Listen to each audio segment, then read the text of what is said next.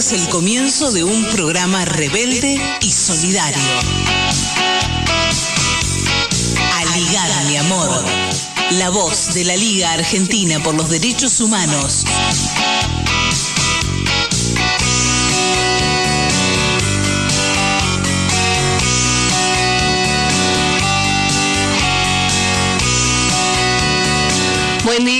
Buenas tardes, bienvenidos, bienvenidas, bienvenides a esta nueva entrega de Aligar mi amor. Y vamos siendo tríos en el estudio, fuera del estudio, aquí vamos este, eh, moviendo fichas cada, cada sábado.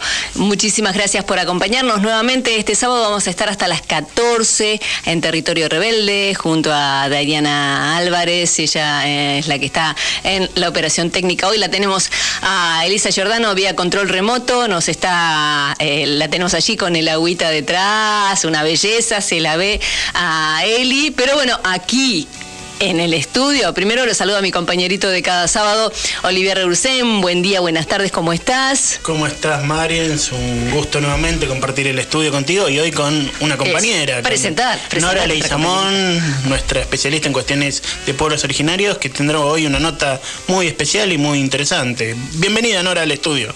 Gracias, compañera, gracias. Y bueno, Eli, bien por ahí, bueno, que la pases lindo.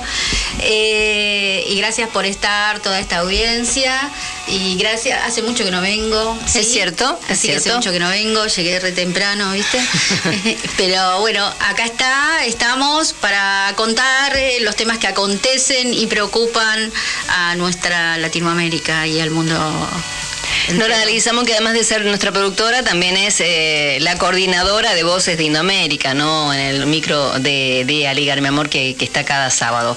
Eh, también, ahora después ampliamos nuestros, nuestros datos que tenemos y también lo tenemos a Víctor Ruejas en el diseño gráfico, eh, como cada sábado.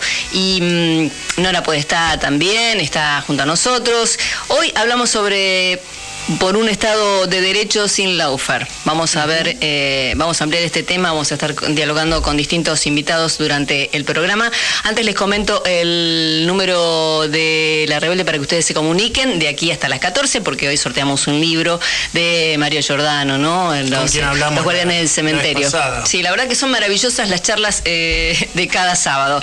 11 26 90 84 96, 11 26 90 84 96. Allí se comunican para dejarnos su mensaje y nos dejan escrito su mensaje en, en este número. Y también. Y si quieren el libro también se pueden anotar por esa vía. Exactamente, o si no, a ligarmiamor.gmail.com, allí nos escriben y van, vamos a participar por, por el sorteo. También se pueden comunicar por las redes, arroba ligarmiamor en Twitter o Facebook, eh, si no, nos encuentran en Aligar Mi Amor. Y la app de La Rebelde también la encuentran en, en- a través del Play Store, el App Store y como ustedes ya saben, ¿no? Con meterse por el teléfono o por la computadora, co- encuentran la aplicación de La Rebelde como para escucharlo vía virtual.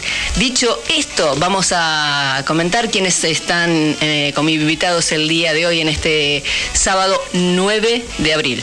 Sí, como no, Marians. Bueno, lo dijiste vos, el tema del lofer es lo que nos convoca en este programa de hoy. Tenemos dos notas muy interesantes.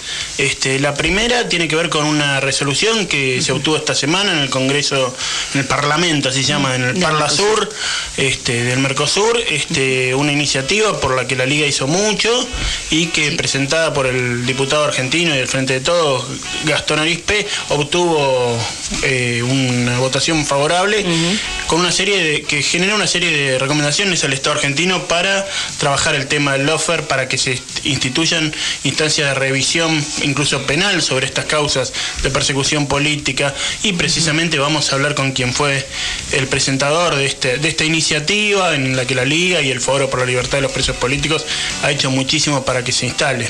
Así es, también hubo una resolución, no una resolución, un fallo, vos que tenés mejor eh, léxico judicial, jurídico en realidad, ¿no? Resolución, es una Exactamente. resolución con carácter de sentencia. Exactamente, esta semana para Julio Devido, Para Julio ex funcionario eh, de ministro de ex ministro de Planificación eh, Federal, él es arquitecto, vamos a dialogar con él sobre ese fallo que lo perjudica a él Sí, eh, sí, que una condena ¿no? a cuatro años y ocho años para quien era en aquellos momentos el secretario de Transporte, Ricardo Jaime.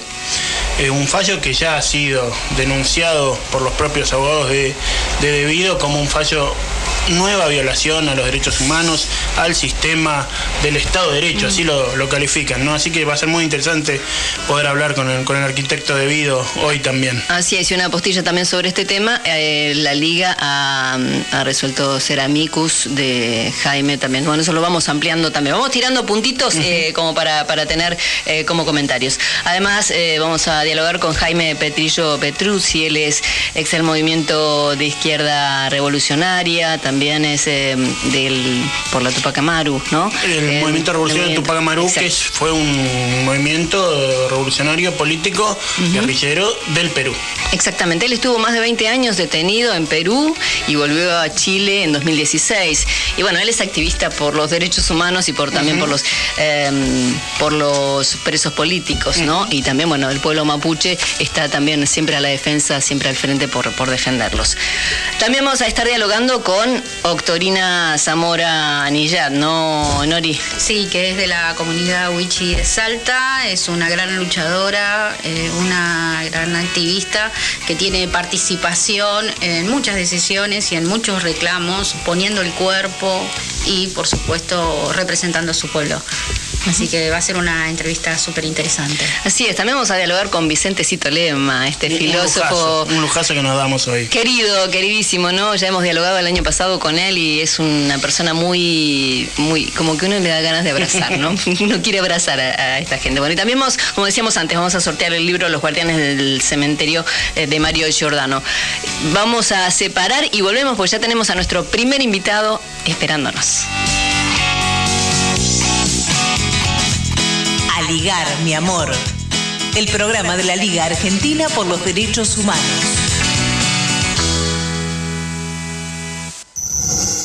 Entrevistas. Así es como bien lo decíamos en la presentación, vamos a dialogar con Gastón Arispe, él es diputado del Parlamento del Mercosur, del Parla Azul, es presidente de la Comisión de Ciudadanía y Derechos Humanos. Oliver Rebursen, Nora Leguizamón, Marian Sponsor, los saludamos. Bienvenido, Gastón Arispe. Hola, ¿qué tal? ¿Cómo andan queridos compañeros de la liga? Un abrazote. Bueno, Gastón, muchas gracias por atendernos eh, y darnos tu tiempo.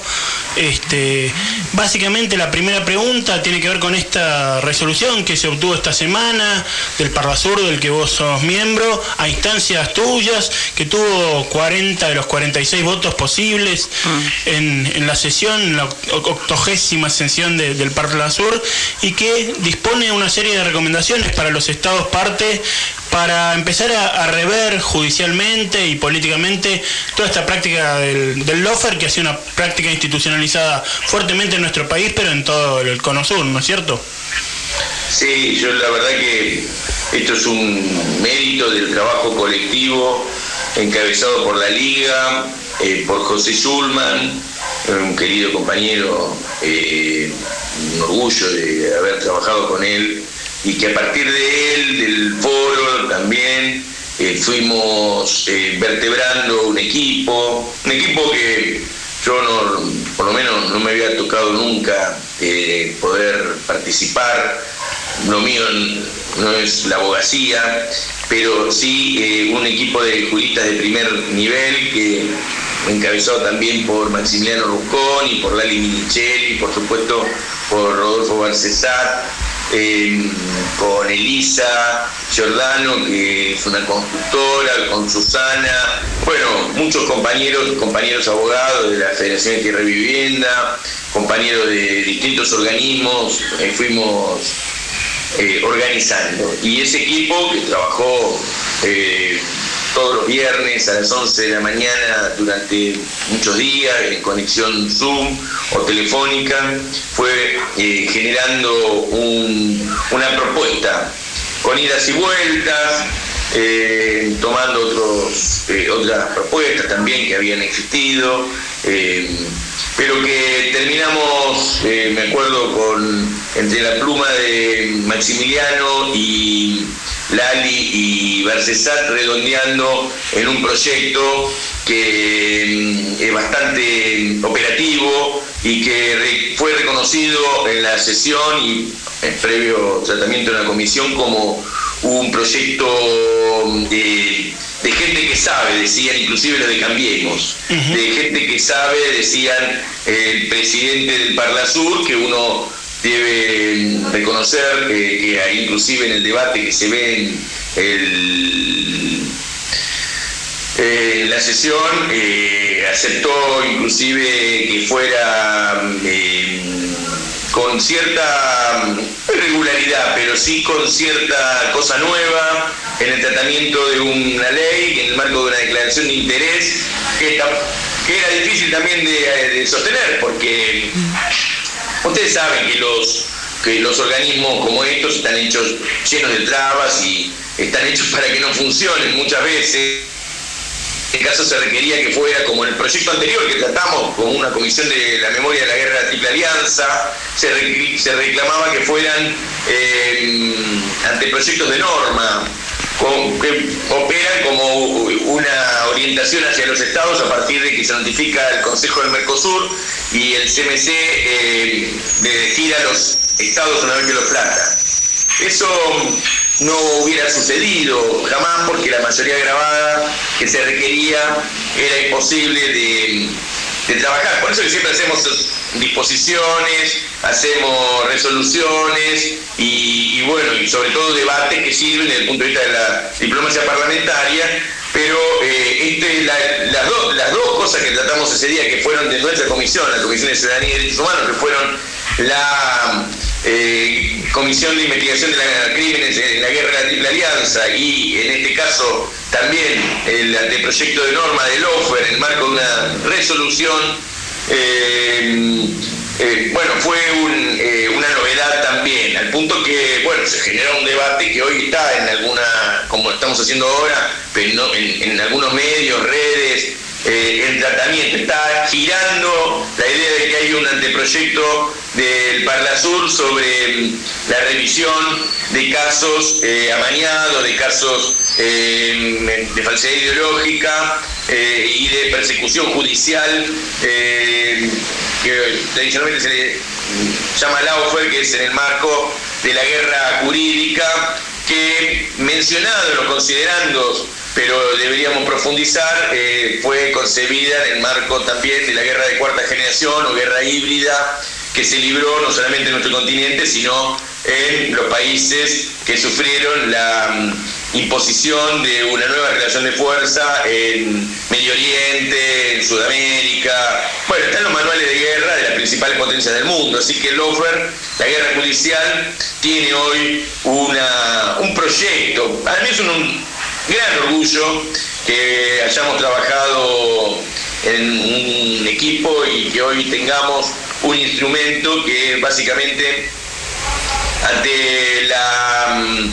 eh, ante que ante la situación de que un imputado eh, si planteara que fue víctima de la persecución judicial eh, se genere una instancia de apelación y una instancia de resolución como tribunales ad hoc que mm, con plazo de 10 días y 10 días puedan resolver eh, una apelación que hoy no tiene una persona eh, víctima de mm, la persecución en casos en que la revisión se pueda hacer porque todavía la condena firme. Así que mm, eso es lo que está planteado y que la verdad que, como decía, fue considerado por la mal llamada derecha latinoamericana como un instrumento válido y como un instrumento eh, eh, bien planteado, con lo cual eh, bueno, estamos hablando de que una cosa es la derecha y otra la oligarquía, ¿no? Bueno, eso es otro debate. Gastón, esto es muy fresquito, ¿no? Y todavía tiene que llegar a distintos eh, estrados, por decirlo de alguna manera.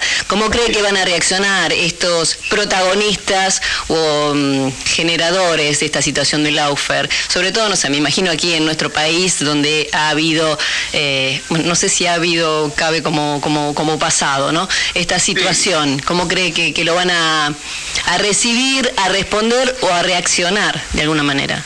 Mira, yo como ustedes seguramente ante, lo que estoy diciendo han tenido cierta sorpresa. Yo me sorprendí, por ejemplo, con algunos diputados paraguayos que plantearon en el debate de la Comisión de Presupuesto y Ética del Parlasur, que también se está dando esta semana por la destitución de Pepín eh, Rodríguez Simón, cuando nosotros le decimos, eh, ustedes, bueno, hay una rosca o un acuerdo de la derecha latinoamericana, algunos diputados colorados nos han planteado, nosotros queremos que Pepín sea destituido puede haber un procesado eh, judicializado y prófugo que esté prófugo en su país y que venga al Parlasur, dice.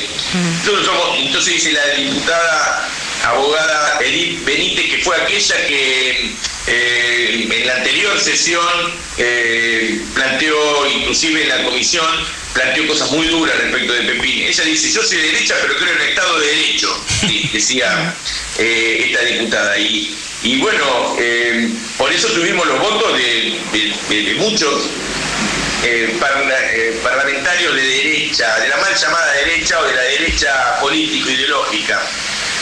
uno no, es inocente y sabe que, este instrumento es un instrumento, dije, en el marco de una estrategia político-militar y que sirve para aniquilar al enemigo.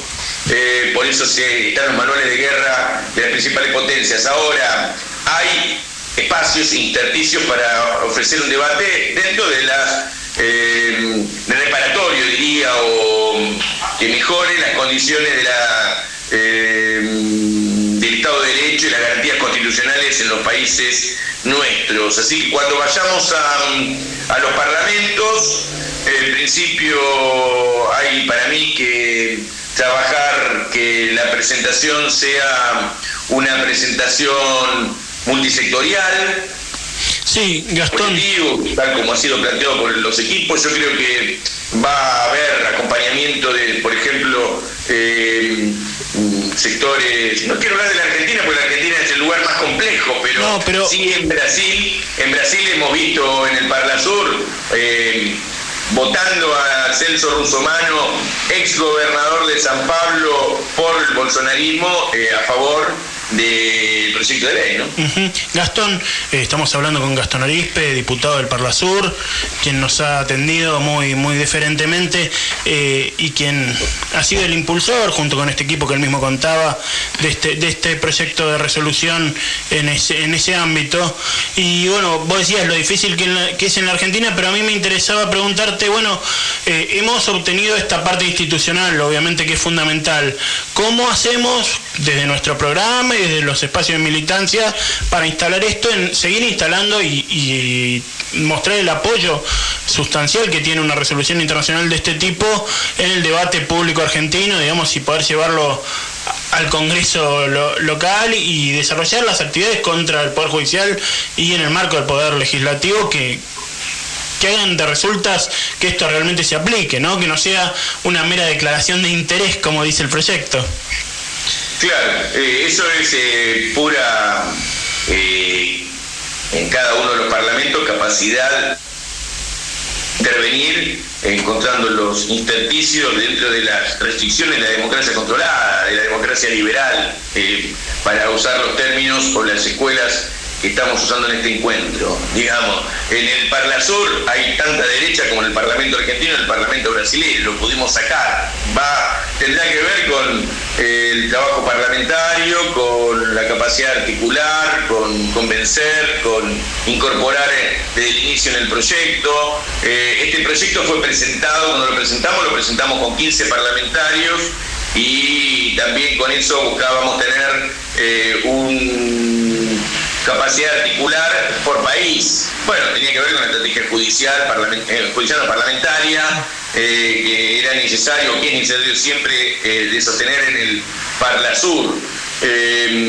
yo cuando hablé con Valdés el otro día, porque Gordo me decía que lo iba a presentar, que lo quería presentar, consideraba así por teléfono que tiene que eh, hacerse también una apertura en la presentación para que sea acompañado ya desde el vamos por otros que no sean solamente eh, de la fuerza política víctima del Parnasur, sino que si queremos que se mejoren las condiciones y para que haya cada vez más instrumentos contra esto que vino a quedarse como doctrina para mí. Yo soy de lo que cree que el Laufer no, se fue, que el Laufer eh, es eh, algo que ya está, mm, eh, ya es doctrina en la guerra contra los proyectos de liberación nacional. Entonces lo que hay que trabajar acá es eh, articular y generar controversia dentro de aquellos que creen que hay que construir, eh, aunque sea injustamente las sociedades, pero dentro de un Estado de Derecho. Ahí hay eh, toda una gama para construir mayorías grandes y mejorar las condiciones en que se desenvuelve nuestra democracia. ¿no? Nosotros necesitamos mayores garantías democráticas, así que hay que, hay que, hay que trabajarlo, roquearlo, como dicen en la política, en la política clásica, eh, y llegar a, la mayor cantidad de, de diputados y senadores posible. ¿Por qué en la Argentina no podríamos, no podríamos llegar si tenemos supuestamente una mayoría en la Cámara de Senadores? Y en diputados estamos palo y palo, pero ¿por qué no votarían los diputados eh, de partidos provinciales aliados al frente de todos? ¿O por qué no votarían sectores radicales que, dicen eh, cuestionar eh, la política del OPE? Aunque, por ejemplo, en Jujuy ya tenemos claro, tenemos la experiencia de Milagro Sala, ¿no es cierto? y, bueno, gobernando un sector del radicalismo en esa provincia ha generado las condiciones para la detención y, condenas eh, de milagro. Pero eh, digo, hay que trabajarlo y yo estoy seguro que con los números que tenemos en la Cámara de Diputados y Senadores tenemos condiciones. Por supuesto, después depende la voluntad política de poner esto en primer orden, en primer lugar. ¿no? Esperemos que así sea entonces. Gastón Arispe, diputado del Parlamento del Mercosur, presidente de la Comisión de Ciudadanía y Derechos Humanos. Muchísimas gracias por contarnos eh, en primera persona este proyecto, el primer proyecto, la UFAR de la región, para, para, como sugerencia para los parlamentos de, toda la región. Muchísimas gracias. Tenemos que gozar los triunfos y felicitar ah, y reconocer el esfuerzo y el trabajo de nuestro querido compañero José Que ha sido el alma mater de la construcción de una articulación eh, como esta que con la que se alcanzó a tener eh, un proyecto que dicho por muchos eh, es un proyecto bien hecho Así que bueno, mandarle un saludo enorme al querido José. Muchas gracias. que lo dice también diputados del Parla Sur, eh, la BORDE, la Liga Argentina por los Derechos Humanos, el Foro por los Derechos, los eh, Presos Políticos, Justicia Legítima, también juristas y abogados como Barcesat, Rusconi, Mazzoni, Claudia Roca, Alessandra Minichelli y otros que también los nombró Arispe, además de los dirigentes políticos de Brasil, Carol Proner, de Paraguay, Ricardo Canese, de Ecuador, Gabriela Rivadeneira, quienes fueron partes de las reuniones llevadas a cabo desde 2020. Muchísimas gracias, Gastón Arispe. Un abrazo enorme para todos ustedes, todos y todas. Entrevistas. A ligar, mi amor. El programa de la Liga Argentina por los Derechos Humanos.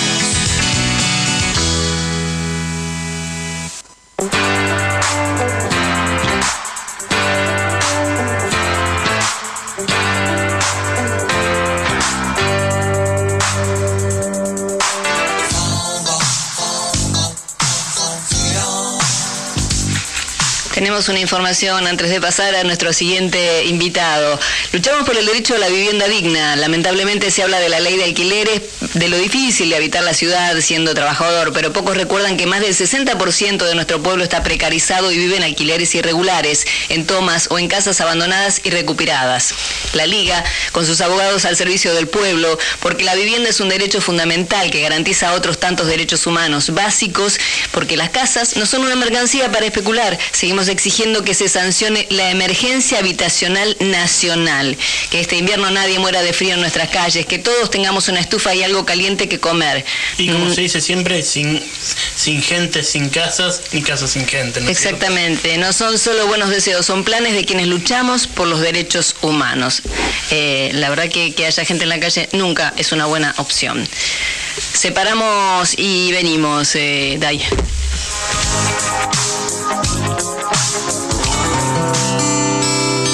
Este año formate en responsabilidad social. Hoy, el conocimiento solo no alcanza. En EduForce te ayudamos a comprender la realidad y te damos las herramientas para llevar la responsabilidad social al interior de tu organización. Desde un proyecto hasta una estrategia integral, te enseñamos a diseñarlos, ejecutarlos y a medir y comunicar los resultados. En nuestra plataforma digital podés encontrar textos, videos y participar de clases en tiempo real con el profesor y otros alumnos. Lo haces a tu ritmo y desde la comodidad de tu casa. Llevamos más de 10 años formando las nuevas generaciones de líderes comprometidos con el desarrollo sostenible y ahora también en perspectiva de género. Ingresa en eduforce.com e inscribite. En Acercándonos Ediciones, producimos y distribuimos materiales culturales promoviendo la pluralidad cultural, el pensamiento crítico y la interacción como herramientas para construir un mundo mejor y más justo. Te invitamos a recorrer nuestros espacios en las redes y así conocernos un poco más. Súmate y participa en las actividades. Búscanos en redes sociales como Acercándonos Cultura y en nuestra página de internet www.acercándonoscultura.com.ar. Te esperamos. Aligar mi amor, el programa de la Liga Argentina por los Derechos Humanos, no solo se emite los sábados a las 12 por AM740 Radio Rebelde. Podés escucharlo también por YouTube y Spotify y seguirnos en Facebook y Twitter cuando quieras. Seguinos en las redes como Aligar mi amor para comentar y compartir los informes y las notas. Acordate, Aligar mi amor.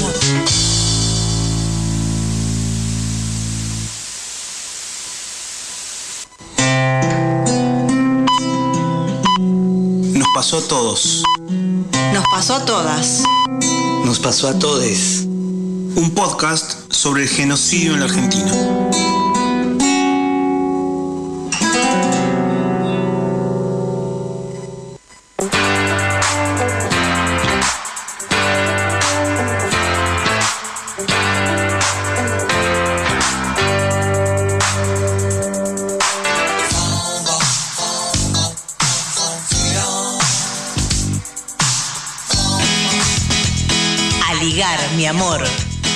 Programa de la Liga Argentina por los Derechos Humanos.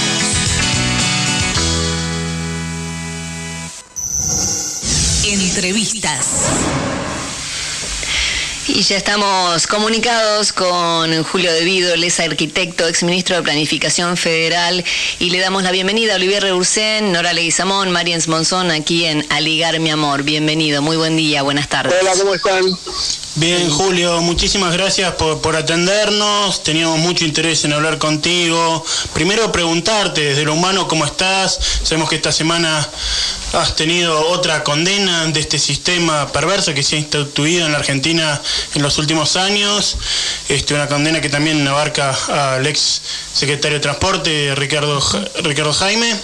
Y bueno, queríamos saber primero desde lo humano cómo estás, cómo has tomado la noticia y luego hablar un poco de, del sentido de, de, esta situación. No, mirá, este, lo humano estoy perfecto. Eh, lo, estaba bien también cuando estaba en la cárcel. Lo que sucede, lo que molesta este, es esta permanente arbitrariedad y que te quiero aclarar que yo todavía no tengo ninguna condena. Eh, son veredictos que no tienen sentencia firme uh -huh. y cuando la tengan serán condenas, pero no me, no me desvela. Eh, lo que me desvela es este esquema de, de, lo que decía Nice, ¿no? que hoy vienen por uno y mañana van a ir por todos. Eso es lo que no se da cuenta eh, la clase política, que es la que está verdaderamente perseguida en esta etapa. Eh, y además con una impunidad manifiesta. Esta impunidad y estos fallos arbitrarios, estos delitos arbitrarios, para ser más preciso, son producto de la absoluta falta de presencia de los otros dos poderes en el control de la administración de justicia. Porque en una república un poder debe controlar al otro y todos entre sí. Eh, lamentablemente ese control republicano en la Argentina desapareció y te diría que la fecha a eliminar eh, no, no por autorreferenciarme, es en el momento en que fui, eh, fueron quitados mis fueros en la Cámara de Diputados, sido indagado. O sea, me condenó el primero la Cámara antes que, que la justicia y preso, digamos. Pero bueno, junto con la doctora Mirurson, que no fue revisada y demás, todo lo demás es anecdótico. Eh, la causa esta, es, yo firmé un, convenio con la ministra de Desarrollo de Infraestructura de España, que se llamaba Álvarez en aquel momento, y como un convenio país-país en el marco de una política de rehabilitación de los camiones ferroviarios y de incorporación eh, de, ferrocarriles usados que eran mejores que los que teníamos acá. Claro. Ahora, cuando vinieron acá, esos ferrocarriles, por distintos motivos, se fue cambiando la política, la situación económica mejoró, se empezó a ver la posibilidad de traer eh, formaciones de China, que finalmente pudo lograr el ministro Randazo, que nosotros también habíamos empezado, pero nunca habíamos abandonado el objetivo que se repararan en talleres ferroviarios argentinos los ferrocarriles que vinieron. No fue responsabilidad mía y te diría que tampoco de Jaime, nosotros no éramos ni los que los pintábamos ni los que los mantenían, había una comisión nacional de regulación del transporte que nunca fue molestada, en fin, todo apuntado. Fíjate que en el juicio en donde está este veredicto contrario, eh, había cuatro causas, yo de las cuales tenía una sola, que era esta, por haber firmado, eh, protocolizado un convenio que habían firmado las autoridades políticas correspondientes, el de transporte argentino y el español. Julio, en ese lamentablemente, eh, fíjate que de las otras dos causas, una de no Cargas, donde de alguna manera podía haber estado imputado eh, Franco Macri, que si bien estaba padecido, las empresas continúan, quedaron sobreseídas. Luego después una sesión de vehículos de, que se había hecho de un área a otra del Ministerio, a la Secretaría de Transporte, que fue una estupidez que también quedó sobreseída. Bueno, luego fue condenado, bueno, tuvo un veredicto contrario, fue Jaime con el tema de su patrimonio, que yo no tenía, eh, no estaba inculpado, no estaba imputado, y esta de los ferrocarriles uno de los argumentos de la fiscal Baigún, que fue la que imputó, que potencia justicia legítima, no sé si ahora o en algún momento, pero son esos miembros de la justicia que se disfrazan de progresista, como el fiscal Delgado, que fue el que instruyó la instancia de instrucción, eh, donde él decía que desde el punto de vista holístico, es decir, de la generalidad, yo debería ser imputado, inculpable. O sea, sin ninguna prueba. Y bueno, después de la fiscalía asistimos a situaciones vía del Zoom, producto de la pandemia, de que decía que no podía salir en pantalla porque estaba desnuda, que tapaba con una toalla, eh, un, un, tribunal federal que este, del cual todos se tenían que haber jubilado antes del juicio, eh, algunos estaban jubilados, volvían de la jubilación para condenarnos claramente, puesto a dedo este, en los bolilleros de de Pero bueno, así estamos, creo que no, no es lo más relevante ni tampoco me afecta demasiado en lo personal, sí me afecta porque veo que el país está sufriendo una situación muy adversa producto de la resignación y de la entrega de las potestades y las facultades que tienen los otros dos poderes para controlar a la justicia.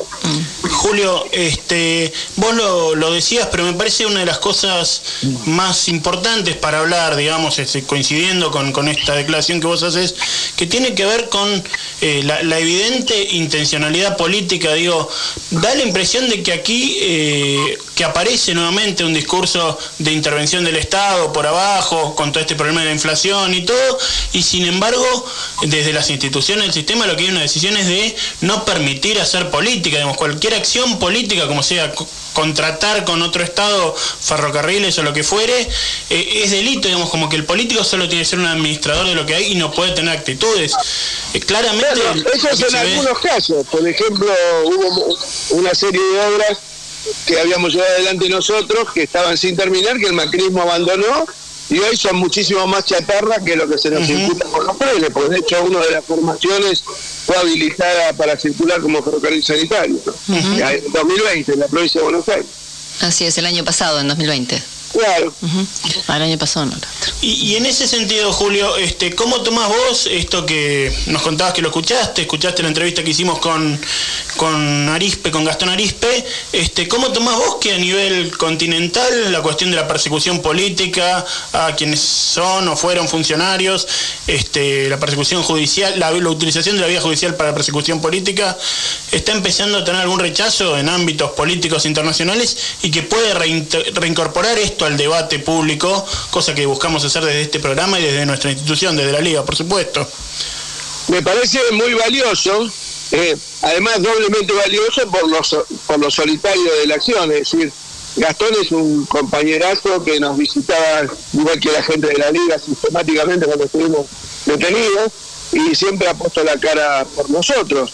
Eh, y vaya todo mi respeto, mi aspecto, y por supuesto valoro muchísimo lo que la presentación que ha hecho, que aparte, eh, eh, por lo que tengo entendido, ha tenido aprobación en las comisiones, en la comisión pertinente en el Parla Sur. Así que eh, no puedo ser imparcial hablando de Gastón porque mi hermano es mi amigo. Así que, pero estamos bien, valoro políticamente como cuadro político que soy y como cuadro político es él, la valentía y la audacia de plantear algo en, el marco de la más absoluta soledad.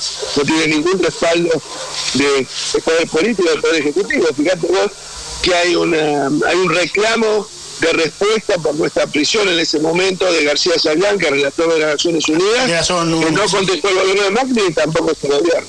Claro. Y tampoco al sector, eh, digamos, que no, que ahora desde, desde la interna eh, cuestiona el gobierno de Alberto Fernández, tampoco vi que hubiera demasiada voluntad ni actitud para que ese informe del relator fuera respondido. El próximo 2 de junio está prevista la fundamentación del fallo de los jueces Julio Panelo, Fernando Canero y Ricardo Basílico. ¿Qué cree que va a ocurrir en este, en este tiempo que transcurra, Julio? No, no lo sé, será otro de los tantos perfectos jurídicos que estamos acostumbrados a ver respecto a nosotros y a las omisiones horrorosas que hay respecto al desastre que fue el gobierno de Macri, claramente. Acá falta, en la Argentina faltan 44 mil millones de dólares de la, del préstamo que nos dio el fondo, que no se sabe dónde están realmente. Y todavía algunos discuten la posibilidad de que esos fondos que se escaparon, los que se fueron por la puerta de atrás, la puerta giratoria del Fondo Monetario, puedan ser ubicados y cobrado un, impuesto, una gabela, una multa, no sé cómo llamar eh, lo que plantea la ley de poder terrible, pero que la apoyo absolutamente. Julio, eh, una cosita más te quería preguntar, estamos hablando con Julio Devido, ex ministro de Planificación de los gobiernos de Néstor y Cristina Kirchner ex diputado nacional y víctima del lofer y de la persecución judicial, preso político al día de hoy, todavía con domiciliaria. Julio, eh, una de las cosas que a mí me ha impresionado viendo, tratando de pensar esta nota y viendo las noticias de los últimos días, sobre todo con este fallo, no condena, como bien decías vos, es eh, la hazaña de algunos medios donde eh, todo el tiempo es el amigo de Néstor Kirchner, digamos, es decir, y llegué a ver, el título de la Nación decía pese a no sé qué, eh, debido sigue libre. Primero, que lamentablemente la situación que vos tenés es de prisión domiciliaria, no, digamos, no es una situación de libertad, lamentablemente. Pero lo segundo es, digamos, es como marcar que, vos tenés que estar preso por haber sido funcionario del gobierno de Néstor y Cristina. Eh, mira, yo de esta altura no, leo más a la nación, no, me interesa lo que digan, dejamos las operaciones que hacen. Así que no le doy ninguna relevancia política, ¿no? Está bien, está bien, pero... No, no, no, es un tema que me ocupe realmente. No, pero era, ver cómo esto, cómo... No, me, me, lo que me preocupa es que la ley de medios no, no, haya sido repuesta por el actual gobierno habiendo sido derogada por un decreto. Eso sí me preocupa. Más sí, sí. la nación. Totalmente. Gracias. Julio, te queremos agradecer muchísimo esta participación en nuestro programa, toda la solidaridad, obviamente. Eh, este micrófono está permanentemente abierto para vos y para todos los demás compañeros presos políticos, que hay muchísimos en Argentina, ¿no? Reiterarlo. Y este, y bueno, y seguramente también podremos hablar en una próxima vuelta, en otro próximo programa con Maximiliano Rusconi, que es quien está llevando adelante tu defensa, para seguir denunciando estas situaciones y seguir estando eh, en donde tenemos que estar. Muchísimas gracias por la comunicación. No, no, un abrazo grande a todos los compañeros de la liga que fueron eh, una compañía permanente durante mi prisión y el mejor recuerdo del corazón y, de la mente también para Graciela Rosenblum, que fue la que inició esa gestión. Así que un abrazo muy grande a todos, a todos sin excepción. Muchas gracias. Julio Devido entonces, arquitecto exministro de Planificación Federal, muchísimas gracias. Entrevistas. A ligar, mi amor. el programa de la Liga Argentina por los Derechos Humanos.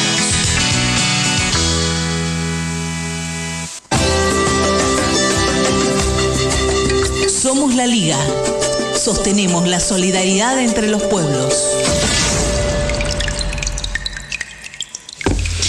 Quería comentar algo que habíamos dicho al pasar, que es que la liga se presentó como amicus curiae por Ricardo Jaime. Se presenta como amicus curiae que se levante la prisión preventiva en subsidio se conceda prisión domiciliaria. Y ahora Olivier, por supuesto, nos va a explicar exactamente de qué se trata esto. No, amicus curiae es una institución propia del derecho romano, pero que se sigue utilizando sobre todo en causas con eh, gravedad institucional suficiente, donde alguna institución, por el caso de la liga, como parte del movimiento de derechos humanos, puede reclamar el carácter de amigo de la Corte. Eso quiere decir amicus curiae, amigo de la situación jurídica, no del tribunal particularmente, sino de la situación jurídica, que permite, sin ser una parte efectivamente afectada, hacer valer un derecho o reclamar una situación. Y estamos pidiendo precisamente que se cumpla el derecho internacional de los derechos humanos y esta situación de Jaime que está con eh, fallos, como decía muy bien Julio de Vida en la nota, y no condenas reales, porque la condena es la condena efectiva en última instancia, eh, tenga el carácter de libertad, que es lo que corresponde. Así es. Y tenemos, ah, por supuesto, a Nora Leguizamón que nos va a contar lo que ocurrió otra vez con eh, el el homenaje, digamos, en este caso físico, el monolito, el cartel, el monumento al negrito Floreal de Avellaneda. Sí, lamentablemente, bueno, recibimos información de que había sido vandalizado nuevamente, esta es la tercera vez, eh, con pinturas esta vez, y bueno, exigimos una investigación eh, desde el ejército, que haga el ejército, por supuesto, y que den explicaciones y que ya eh, de una vez por todas eh, encuentren a los responsables. Que no es la primera vez que pasa esto, esta es la tercera vez, la primera vez. Han participado muchos compañeros en la construcción de los diferentes memoriales. Al principio fue eh, Suteba de Merlo y, lo, y Herreros de CTA, de, o sea, un trabajo colectivo de CTA de Hurlingham, después la Escuela de Arte eh, de Tortuguita con la FEDE y el último eh, fue del partido, el Partido Comunista de Tortuguita y la FEDE, que es el mm. último que hemos puesto. También en una actividad eh, imprimimos 100 caras del negrito, eh, nos pusimos todos, las dejamos en los árboles, hicimos muchas intervenciones. así que bueno, vamos nuevamente a a reparar eh, esta vandalización, ¿sí? Vamos a hacer un ingreso nuevamente al campito. Eh, están las invitaciones, es para el miércoles, este miércoles a las 14 horas. Y mm, también hay también buenas noticias o eh, una noticia que, que el Martín Güemes eh, de Florida, vamos a Aldosa, en la escuela donde estudió el negrito, hablamos con la directora, fuimos con compañeros de la asociación, una compañera, Evita Morales, de, la, de la Asociación Sobreviviente Familiar Mayo, y van a trabajar eh, el tema del negrito, su historia, quién fue con los profes, y se va a colocar Iba Iris, por supuesto, y se va a colocar en esta esquina la baldosa que ya vamos a comenzar a hacerla. Qué importante, qué importante que la educación se vaya generando esto, ¿no? Que primero se plante la semilla y se les explique a los chicos y se vaya avanzando en esto como para que después ellos con todo el conocimiento y con toda esa, esa carga puedan eh, colocar la baldosa con, con otro sentido, porque a veces a uno dice, bueno, pues tenés que hacer esto, tenés que hacer lo otro, lo pones y ya está. Esperemos que así sea. Entonces este miércoles a las 14 van a volver a ingresar en el campito, Nora. Sí, este miércoles. Los esperamos a todos. Bárbaro, entonces. Buenísimo. Em, quería, eh, no sé si saludar, recordar. Bueno, la verdad que esta semana ha sido una semana muy triste para muchos, ¿no? Aquellos que admiramos a, lo en realidad lo artístico de lo humano, de los derechos no tiene, de los derechos humanos no, me parece que no se no se distancia, no se separa. La música, todo lo que tiene que ver con el arte siempre está eh, ligado precisamente a, los derechos humanos. Y quería leer algo que, es un homenaje, ¿no? El compañero Miguel Ángel Estrella, quien se fue por estos días Díaz, quien le dicen hasta la victoria siempre. El Comité para la Libertad de Milagros Sala Luján hace llegar su más respetuoso acompañamiento a la familia del compañero Miguel Ángel Estrella y expresar su muy profundo dolor por la pérdida del admirado y queridísimo Chango Estrella. Les rendimos un sentido homenaje recordando su visita a nuestra ciudad de Luján, luchando por la libertad de Milagros Sala y deseando que sus seres queridos quieran guardar en su memoria lo que para nosotros fue una jornada imborrable. Eternamente te llevaremos en nuestros corazones y agradeceremos tu lucha y tu ejemplo. Permanecerás así entre nosotros. Hasta la victoria siempre, compañero Miguel Ángel Estrella. Esto es del Comité para la Libertad de Milagro Sala en Luján. Y bueno, recordamos que Miguel Ángel Estrella se fue un 7 de abril, mira, eh, de esta semana precisamente, este músico pianista que alguna vez Evita le hizo llegar, sin saberlo por supuesto, un pianito de juguete.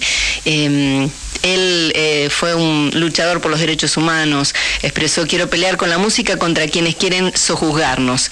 Recordamos el apoyo por la libertad de Milagrosala, como dijimos, viajó a Jujuy a visitarla cuando estaba en Alto Comedero en una de las sedes brindó un recital.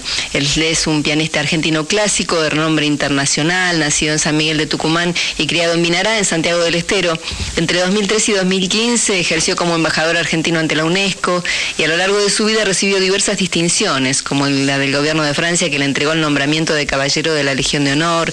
La Universidad Nacional de Tucumán lo distinguió con el doctorado honoris causa en 1988, entre otras universidades que los distinguieron como comandante de la Orden de las Artes y las Letras, tanto europeas como estadounidenses. También en 2003 fue nombrado embajador argentino ante la UNESCO, cuyo cargo mantuvo hasta 2016 y nos contaba a través de un audio que circula por allí que el milico que lo estaba torturando le dijo, esto fue en Uruguay, vos no sos guerrillero, pero sos algo peor que con tu piano y tu sonrisa te metes a la negrada en el bolsillo y les haces creer a los negros que pueden escuchar Beethoven.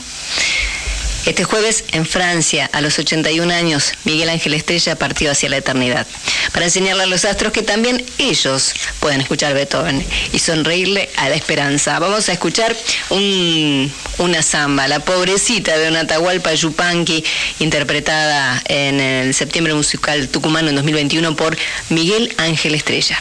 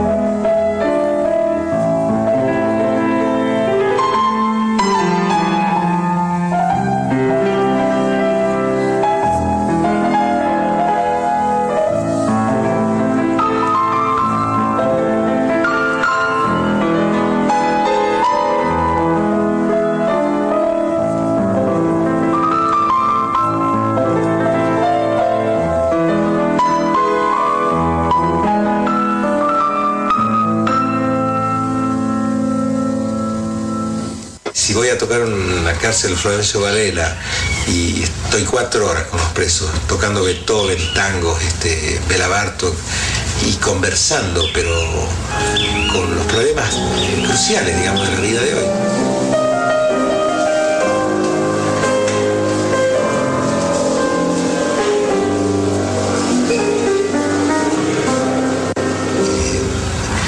Provincia de Buenos Aires, bueno, no sé, creo que son 20 las cárceles en las que estamos trabajando con práctica artística y con alfabetización.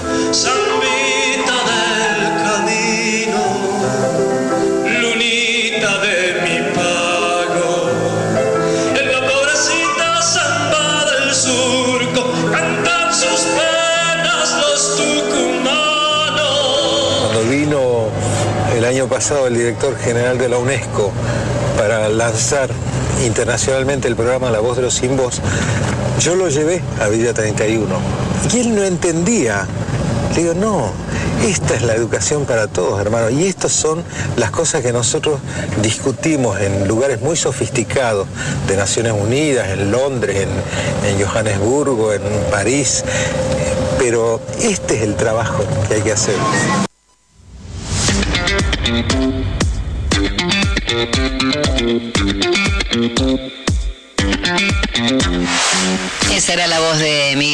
Estrella, quien hemos homenajeado este 9 de abril cuando nos dejó el 7. Que bueno, eh, se, eternizan nuestros artistas también, ¿no? Dos sí, cositas, Marian, antes de, ir terminando esta primera hora, falta un poquito más. Este, la primera, bueno, recuerdo también para Miguel Ángel Estrella, quienes trabajamos ahí en el predio del Exesma, este, allí él coordinaba a distancia un poco, pero la tecnicatura de música popular que, funciona en, Madres, en el edificio de Madres Línea Fundadora, él era el responsable académico y técnico, así que lo, llegamos a ver más de una vez por ahí. Lo otro, bueno, hacer una pequeña corrección sobre el estado procesal de Julio Devido, este, digamos, eh, es distinto del que mencionamos, así que hacemos la corrección. Nos lo hizo llegar gente que escucha el programa y muy vinculada al programa, así que le agradecemos eh, la situación, este, que no es la de prisión domiciliaria como equivocadamente señalamos. Bueno, dicho esto, muchísimas gracias. Y también les agradecemos a los oyentes que se comunican. Voy a decir a dónde se comunican. Al 11 26 90 84 96, que es el WhatsApp. hasta las 14 se pueden comunicar un ratito antes de las 14 para poder participar del sorteo. Después ya ese teléfono le corresponde a la radio y a otros programas, no a nosotros. Pero con eh, la liga se pueden comunicar a través de arroba ligarme amor por Twitter, por Facebook y también eh, a ligarmeamor arroba gmail.com. También allí nos escriben como eh, Manuel Moedano Torres, quien dice que nos escribe para participar en el sorteo del libro Malvinas, Los Guardianes del Cementerio de Mario Giordano, que es el que sorteamos el día de hoy. Aprovecha también para felicitarnos y agradecernos el programa. Además, otro mensaje que llega al mail es eh, alguien que se, se, anota en el sorteo del libro, que se, que se refiere también a, Mario Giordano. Nos manda un abrazo y gracias por el trabajo que realizan, dice Estela Maris Iriarte. Muchísimas gracias Estela Maris. También nombramos a Malena que anda por allí, eh, por las redes también, eh, dándonos una mano. Y bueno, a Norita Podesta le mandamos un beso muy grande, que esta semana estuvo estuvo allí también en el, al pie del cañón. Quería decirles bien entonces este tema del sorteo del libro, Los Guardianes del Cementerio, a última hora lo vamos a sortear, de Mario Giordano. Eh, también tenemos en un rato más los invitados eh, que, nos van a acompañar, como Jaime Petrillo Petruzzi, quien es este activista por los derechos humanos y por la libertad de los presos y presas políticas, eh, quien llegó a Chile, como decíamos, en 2016, después de estar mucho tiempo detenido en Perú. También eh, Torina Zamora va a estar charlando aquí con Nora Leguizamón, quien es nuestra coordinadora de Voces de Y ese micro, micro tan lindo que, le sale a Nora, ¿no? Es, hermoso ese micro de, voces. Eh, también lo tenemos a Vicentecito Lema como el broche de oro de, de este programa del día de hoy, este poeta, filósofo, docente que también tiene siempre un libro entre manos. Siempre tiene el libro entre manos. Sí, no sé si no es psicólogo social, porque es, es, este, seguir, y es abogado también. ¿Y qué más es? Y es buena persona, y es un amoroso. Linda persona.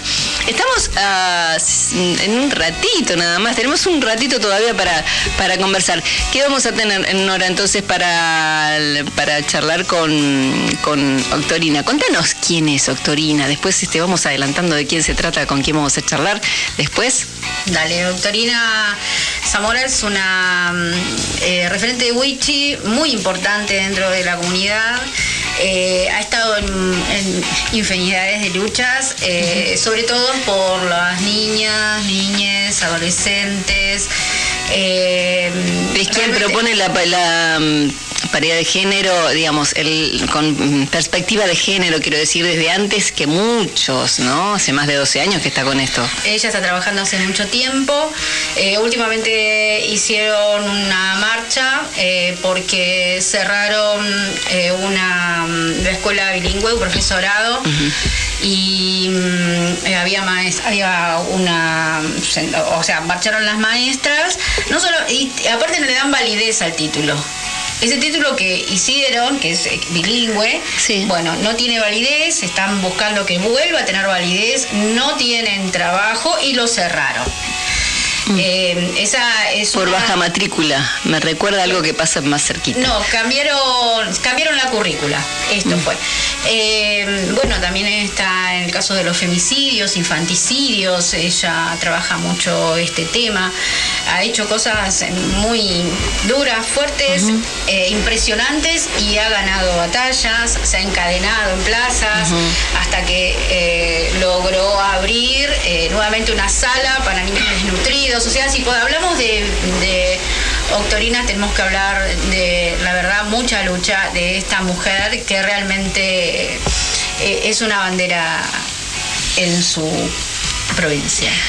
La verdad que Octorina Zamora es una feminista, también la podríamos definir, ¿no? Eh, con, todas, con todas las letras y con la, en todos los sentidos. Quería, en estos tres minutos, si me permiten, voy a saludar a las radios que nos retransmiten en la semana, en sábados y en domingos también. Radio Panamericana, de Huerta Grande en Córdoba, FM Inclusión, de Gualeguaychú en Entre Ríos, Radio Líder de Luján en la provincia de Buenos Aires, Radio La Tosca de La Pampa, FM Riachuelo, Radio Cultura de Santa Fe, Radio La Tusca de Chepes en La Rioja.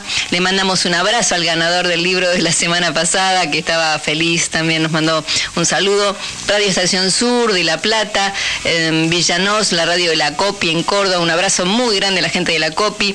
Radio Sur de Barracas, FM La Calle de Bahía Blanca, Ocupas, eh, Reconquista en la provincia de Buenos Aires y también a radiodelsur.com.ar que nos retransmite de los martes a las 19 a Radio Mordisquito, el multimedio mordisquito.com.ar y también a La Maga, radiolamaga.com.ar. Y por supuesto, nosotros estamos en territorio rebelde donde pueden entrar en la app a través de internet o a través del celular, buscan Radio Rebelde y ya lo tienen. Eh, dicho esto, me pareció escuchar un top. Cerramos esta primera hora y vamos a la segunda hora en un ratito nada más.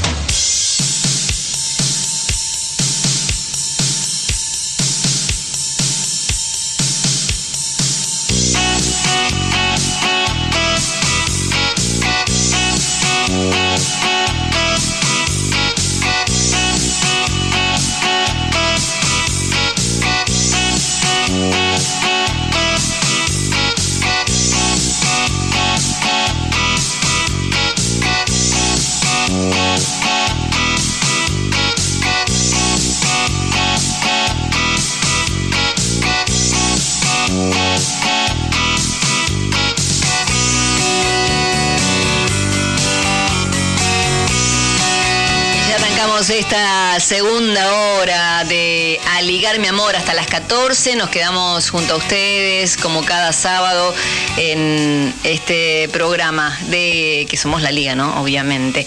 Quería comentarles una información mm, antes de, pasar a, nuestro entrevistado, nuestro siguiente entrevistado. Hoy tenemos, habíamos comentado que tenemos a varios entrevistados y también tenemos el sorteo del libro de Mario Giordano, Los Guardianes del Cementerio.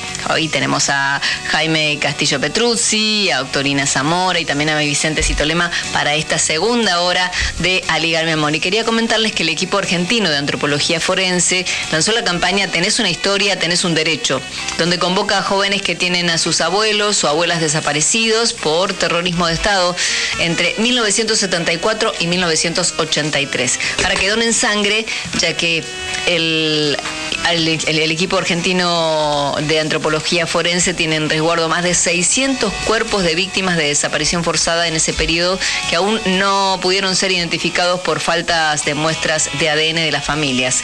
La campaña incluye el lanzamiento de un audiovisual con la canción original Sos parte de lo que soy. Lo pueden encontrar en YouTube. ¿eh?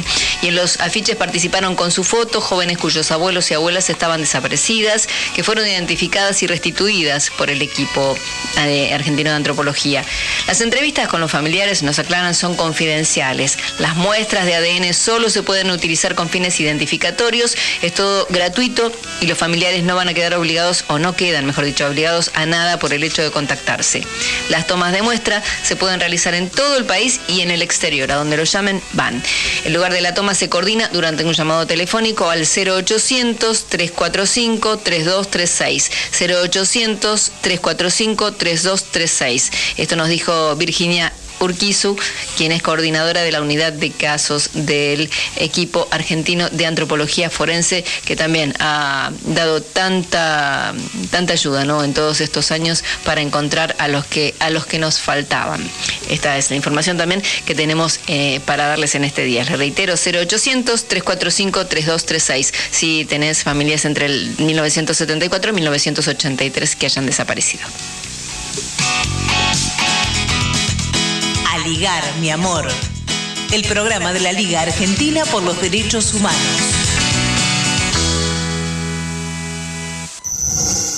Entrevistas. Y ya estamos saludando a nuestro siguiente entrevistado, él es Jaime Castillo Petruzzi, él se define como activista por los derechos humanos y por la libertad de los presos políticos. Él, eh, comentábamos hace un rato, ha estado detenido en Perú por más de 20 años y ha vuelto a Chile en 2016 y allí, digamos, desde siempre, ¿no? Es un luchador por los derechos humanos. Lo saludamos entonces a Jaime Castillo Petruzzi, bienvenido, el, eh, Olivier Rabucén, María Monzón, Nora Leguizamo, nos saludamos desde Aligar Mi Amor desde Buenos Aires, Argentina. Hola, muy buenos días, acá todavía, encantado, eh, un gusto realmente y bueno, muy agradecido pues por esta conversación. Estamos a se nos complica la comunicación. Estamos dialogando con Jaime Castillo Petruzzi, quien está en Chile precisamente, y no siempre se, mm, resulta tan sencillo poder comunicarse o mantener la comunicación con, eh, con el exterior, ¿no? Es eh, difícil, vamos a seguir intentando comunicarnos con él. Bueno, decíamos que Jaime eh, estuvo 23 años en prisión en Perú y volvió en 2016 a Chile él se define como ex participante del movimiento revolucionario Tupac Amaru y también del movimiento de izquierda revolucionaria. Es activista por los derechos humanos y por la libertad de los presos políticos. En 2020, si no recuerdo mal, eh, presentaron el libro Chemka Raki Duam, que mm, habla sobre la Mapu y la situación. Eh, lo tenemos nuevamente Jaime Castillo Petrus y a ver si tenemos suerte ahora. Usted está en Chile, ¿en qué ciudad precisamente? Hola, saludando nuevamente que se nos había ido la señal por acá. En este momento yo estoy en Santiago de Chile. Perfecto. Jaime, muy buenos días. Bueno, primero agradecerle profundamente esta comunicación a distancia. Eh, y básicamente lo que teníamos intención de, de conversar con usted tiene que ver con la situación posible que se abre o no, nos dirá usted, del tema de derechos humanos eh, en, Chile con este nuevo gobierno recién asumido, sobre todo cuando, bueno, una de las, de las promesas de campaña tuvo que ver con la necesidad de, desprocesar a todos los que hicieron posible en las calles y con lucha, este, todo lo que tuvo que ver con la convención constituyente y con el cambio de gobierno en definitiva, ¿no es cierto? Bueno, eh, sí, pues efectivamente se abre una nueva situación política en el país con el triunfo de Boric y toda esta nueva generación de políticos acá en Chile. Y es importante destacar eh, de que lo que fueron los largos años de la dictadura de Pinochet, que culminaron el año 90 y se inició la llamada transición democrática, sigue siendo sigue siendo una transición inacabada hasta el momento, ¿no? Eso es importante reivindicarlo porque, disculpa, estaba entrando. No hay ningún problema. Eh, eh, porque mm, todo ese proceso ¿no? de democratización de la sociedad chilena a la caída de la dictadura, eh, en la práctica objetivamente ha sido pues algo más que la continuidad de lo que fue el neoliberalismo en nuestro país. ¿no? O sea, tanto los, los regímenes los regímenes eh, de la llamada... Eh, la concertación. Espérate, que es mi papá que me está llamando, discúlpame, discúlpame un segundito. Papito, no te puedo atender, estoy dando una entrevista en este momento, papá. Te vuelvo a llamar. Estas situaciones también hablan de, la cotidianidad, ¿no? Muy bueno, la verdad que... Un gesto maravilloso, el de ese hijo que contesta papá. Entonces, por eso está un poco acá complicado. Entonces, los primeros gobiernos de la concertación y posteriormente la nueva mayoría, eh, intercalados con gobiernos de la derecha más rancia, el señor Piñera particularmente, no fueron más que la continuidad del neoliberalismo que comenzó a aplicar acá de manera experimental a partir del año 75, la dictadura que comenzó el año 73, pero realmente a partir del año 75. Entonces, eh, lo que ha pasado acá ya hace dos años y algo, ¿no? Fue, como decíamos nosotros, un despertar heroico de nuestro pueblo de rechazo al neoliberalismo en su más amplio concepto, pues, ¿no? O sea, en nuestro pueblo ya llegó un límite, la exasperación popular fue masiva, absolutamente rechazando todo tipo de política de viejo cuño, pues no de política neoliberal, donde todos los derechos fueron conculcados y hoy día tenemos en Chile un Estado neoliberal que sigue siendo pues eh, absolutamente opresor de las amplias mayorías de nuestro pueblo, ¿no? Todo lo que son los conceptos de educación, salud, vivienda, cultura y esparcimiento, eh, jubilaciones, pensiones, eh, la vida cultural, la vida cotidiana, está todo parametrado por las leyes del mercado, por las leyes del neoliberalismo. Entonces la irrupción en este mes de octubre del año 19 fue un grito total, no queremos más.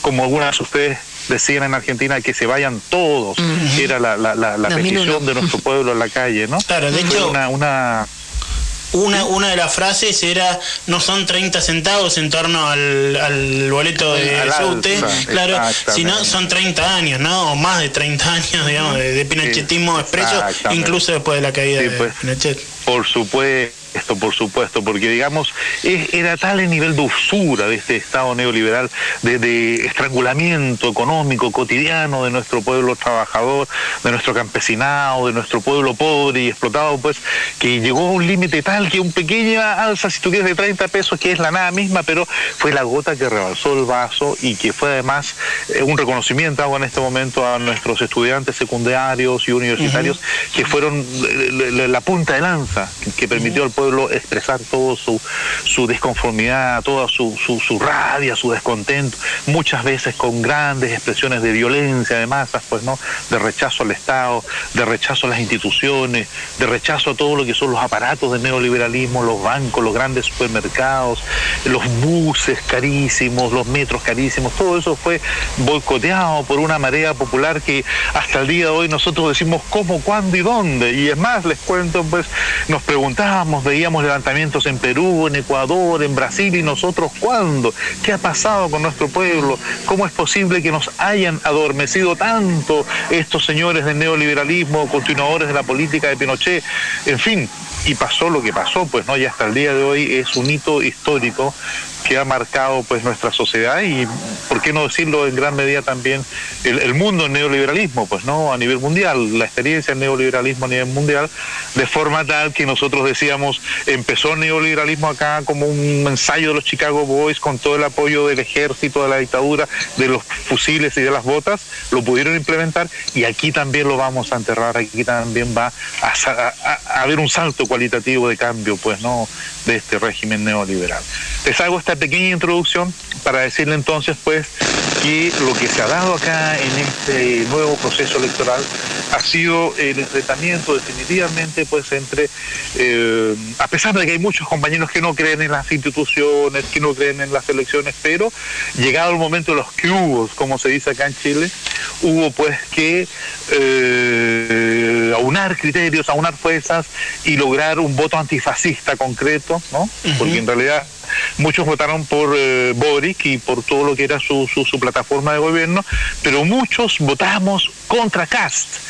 Ah. El hecho concreto se vota por Boric, pero el, hecho significativo o sustantivo era votar contra el neofascismo que estaba surgiendo con una fuerza tremenda acá en nuestro país, mm. de forma tal que en una primera vuelta eh, inclusive salió ganador el candidato del fascismo más rancio, la derecha aristocrática más rancia, un señor de apellido Cast, alemán, y eh, Boric de orígenes croatas, salió pues en segundo lugar pero en la segunda vuelta final, en la definitiva, eh, ganó por más de un millón de votos, lo que es un récord histórico acá, tanto en votación como eh, en participación de sectores que jamás habían votado.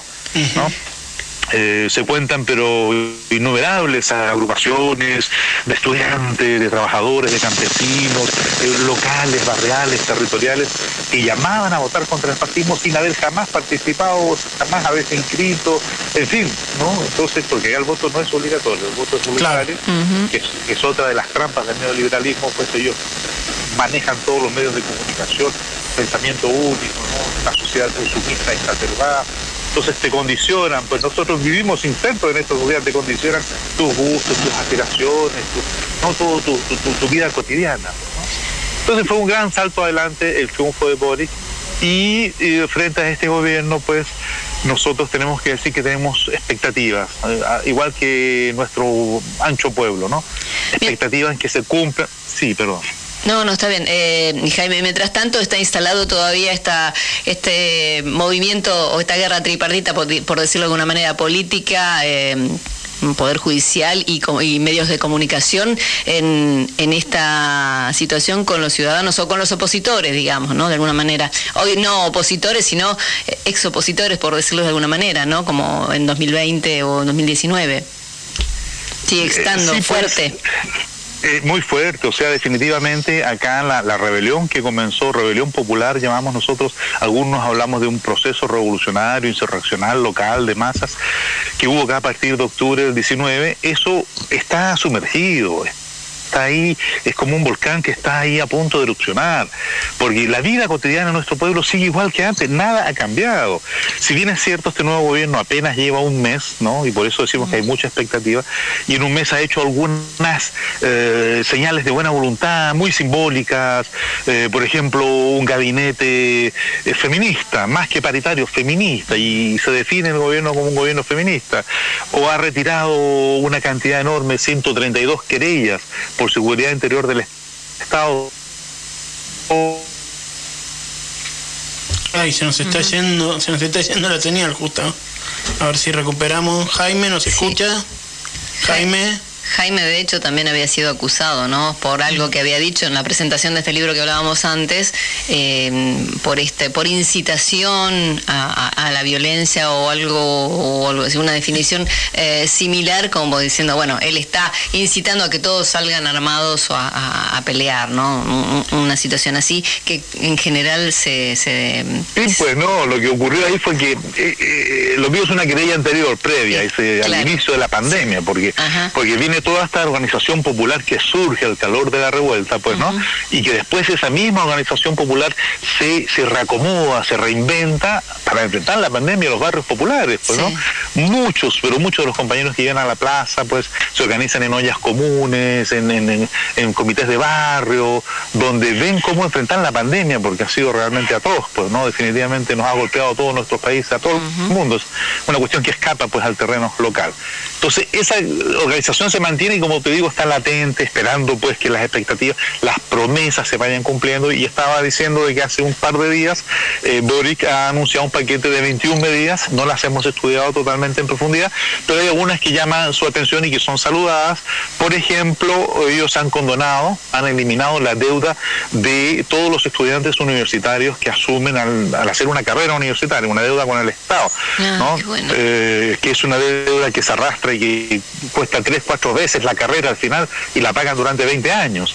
Porque acá ustedes sabrán, pues, que compañeras y compañeros, de que en Chile toda la educación superior es pagada y gran parte de la educación media y primaria es pagada. Mm. No es gratuita y es una de las grandes reivindicaciones de nuestro movimiento estudiantil y popular, del pueblo en general, una educación gratuita, de calidad, no igualitaria, democrática, absolutamente antimachista, antipatriarcal, pues no inclusiva. Son, son, son las reivindicaciones que siguen muy, muy latentes. Pero bueno, ¿dónde vamos con esto? El gobierno sigue adelante con una agenda, pues, de, según las propias palabras de Boris, hacer este hincapié, él se autodefine como socialdemócrata. Tener siempre presente ese cuadro por definición propia de él, ¿no? Y es en ese entorno en que vamos nosotros a evaluarlo. O sea, no estamos evaluando a un Salvador Allende, no estamos evaluando a un Chávez, a un Evo, ¿no? Sino a un joven eh, político chileno que asume, pues, eh, una conducción de un proceso autodefiniéndose socialdemócrata y connotando lo siguiente. Él dice, vamos a hacer reformas estructurales en profundidad, pero lentamente pero a paso lento, ¿no? Son sus propias declaraciones, digamos, ¿no? Entonces ese es el marco en el cual tenemos que nosotros ir analizando la, la, situación, cómo se va desenvolviendo y cómo el pueblo va organizándose frente a esta coyuntura. Que nuevamente eh, les digo, a partir de la primera quincena, inclusive los primeros 10 días de, que asumió el poder Boris, hubo una gran manifestación enorme, gigantesca, con FESH, de la Confederación eh, de Estudiantes chilenos. Claro. Claro, y entonces fue masiva, fue realmente hermosa, que fue reprimida brutalmente, por supuesto, al viejo canon, a la vieja usanza. Todavía la policía sigue operando con los mismos criterios. En, ese punto, Jaime, me parece que, que, es fundamental, ¿no? Una de las cosas que con la convención se intenta derrotar es el modelo cultural y estructural eh, chileno, del pinochetismo, de, la dictadura. El poder de la policía, de los carabineros, de las fuerzas represivas sigue intacto al día de hoy. Intacto, intacto, intacto. Sigue intacto. Entonces, esa es, una prueba de fuego que tiene el gobierno. Me cambié de lugar porque el surcito está rico, pero como decimos, está bueno el culantro, pero nunca tanto. Así que me puse la sopa. Me la sopa. Estoy acá afuera de, afuera de Santiago, vine a un lugar muy tranquilo, acá. Así que estamos conversando con total privacidad y tranquilidad. Buenísimo. Mira, eh, sobre la policía y las Fuerzas Armadas, una señal que a nuestro entender el gobierno tendría que dar pues prontamente es, y en lo inmediato, es poner un civil al frente de la policía. Mm. y, eso no está previsto. Se nos perdió de nuevo, queremos recuperarlo. Jaime, pues muy interesante esto que está diciendo. Pero evidentemente esos son los verdaderos desafíos, ¿no? El, como él, adelantaba, el levantar las querellas sin lugar a dudas tiene un valor simbólico fuerte, muestra otra concepción, pero que ahora va a ser un momento de decisiones. A ver si lo, si lo tenemos de nuevo. Jaime, ¿nos escucha? Jaime. Probablemente no se escuche, pero no lo, no lo tenemos a él eh, hablando, hablándonos a nosotros. También, bueno, es una reforma estructural, ¿no? Sería esta de, las Fuerzas Armadas y la Policía, para que de alguna manera eh, ya se quiten esta, esta, esta costumbre, o se... O se sí, no se la van a quitar. No, hay que, hay que enseñar, hay que enseñar, ¿no? Todo se aprende, se reaprende, todos somos capaces de volver a aprender, ¿no? Vamos a apostar por, por eso. Bueno, por favor bueno, permíteme ser ingenua, ¿no? Eh, bueno, vamos a ver si esto se puede lograr. Eh, le vamos a mandar un abrazo inmenso a Jaime Castillo Petruzzi, que, bueno, lo hemos perdido en en, el, en, la, en la vía del, internet. Ahí, aparece de nuevo, Jaime. Volvimos, volvimos. Sí, sí, sí, volvimos. Cambié de teléfono porque, mira, es que el problema es ese que eh, son los amigos de, la señal que andan por ahí. Sí, sí. No, nos decía esto, digamos, de, del gran desafío del, del gobierno de Boric de, de, afectar realmente la situación de las Fuerzas Armadas, represivas y de seguridad, que son el poder de la, de la oligarquía chilena, ¿no? De, los momios. Así es, así es. O sea, esa, esa querella, esa querella por seguridad interior del Estado que me hizo el Ministerio del Interior, fue por decir una frase más o menos similar a esta. Yo dije, las Fuerzas Armadas y Carabineros son la columna vertebral del Estado. Y ahí voy a parar la cita. Porque justamente es eso, es eso. O sea, no hay vuelta que darle. Pues no, el concepto de Estado y sus defensores, los aparatos armados están vivitos y coleando, como decimos. Entonces tiene una coyuntura importante porque hay varios juicios que están por desarrollarse a los luchadores sociales encarcelados en la protesta en relación con los 132 querellas que el, Estado retiró. Es un muy buen gesto, es realmente muy, muy saludado. Pero en la práctica real, concreta, compañeras, compañeros, eso no ha cambiado para nada la situación de detención de los prisioneros y de los juicios que siguen adelante. Entonces, es un gesto correcto, se saluda, ¿no? Pero vamos a, lo concreto. Nadie ha salido en libertad por por último, Jaime, queremos preguntarle, este, agradeciéndole una vez más su participación en el programa, bueno, la situación de algunos luchadores históricos, ¿no? Vinculados a la lucha contra Pinochet, que sabemos que usted está muy involucrado, y sobre todo algo que estuvo circulando y que queríamos saber su opinión y si está informado, que se hablaba cuando estuvo el presidente Boric hace apenas una semanita nomás aquí en la ciudad de Buenos Aires, se hablaba de, una de un posible pedido de extradición del dirigente, militante Sergio Galvarino Apablaza, comandante Salvador, como lo hemos conocido aquí en Buenos Aires, quienes hemos trabajado junto a él por su, por su no extradición, por su reconocimiento del carácter de refugiado político, ¿no? Un militante del Frente Patriótico Manuel Rodríguez, recordemos. Este, bueno, ¿qué, ¿Qué hay de cierto en esto? ¿Hay presiones por derecha con, con relación a Boric para que esta situación se dé? De la, de la extradición de Apablaza, de la persecución de militantes populares como el comandante Norambuena. Muchas gracias por la pregunta, compañero. Efectivamente, la derecha en Chile, así como en Perú, así como en Argentina, como en Colombia, están absolutamente activados, radicalizados, con un lenguaje primario anticomunista, macartista, liquidacionista de cualquier cambio que esta Asamblea Constituyente o Convención Constitucional, mejor dicho, está tratando de elaborar una nueva constitución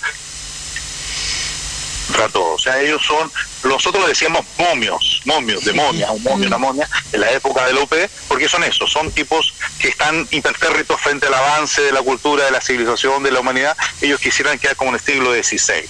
Entonces, en este particular, la UDI, que es el partido pinochetista por excelencia, más un partido de extrema derecha extremadamente fascista, recalcitrante, que representa a CAS, que se llama Partido Republicano, han hecho una cuestión de Estado, ¿no? De Estado para ellos, mantener a nuestro hermano Mauricio Hernández Norambuena como rehén del Estado en las peores condiciones, él sigue aislado, sigue absolutamente sin contacto con la población penal y en condiciones físicas lamentablemente deteriorándose. Entonces nosotros estamos exigiendo de que primero se le levante el, aislamiento y lo inmediato lleva 21 años detenido en total, su cárcel antes del vuelo de la libertad, no los tres años que estuvo preso acá cuando se fugó en el helicóptero, los 17 años en Brasil y ya va a cumplir tres años acá. Entonces, este compañero es un ejemplo de lo que es consecuencia, lo que es abnegado eh, luchador antidictatorial y mantiene su cordura política, ideológica, su pensamiento realmente inalterable en función de construir una nueva sociedad para todos, ¿no?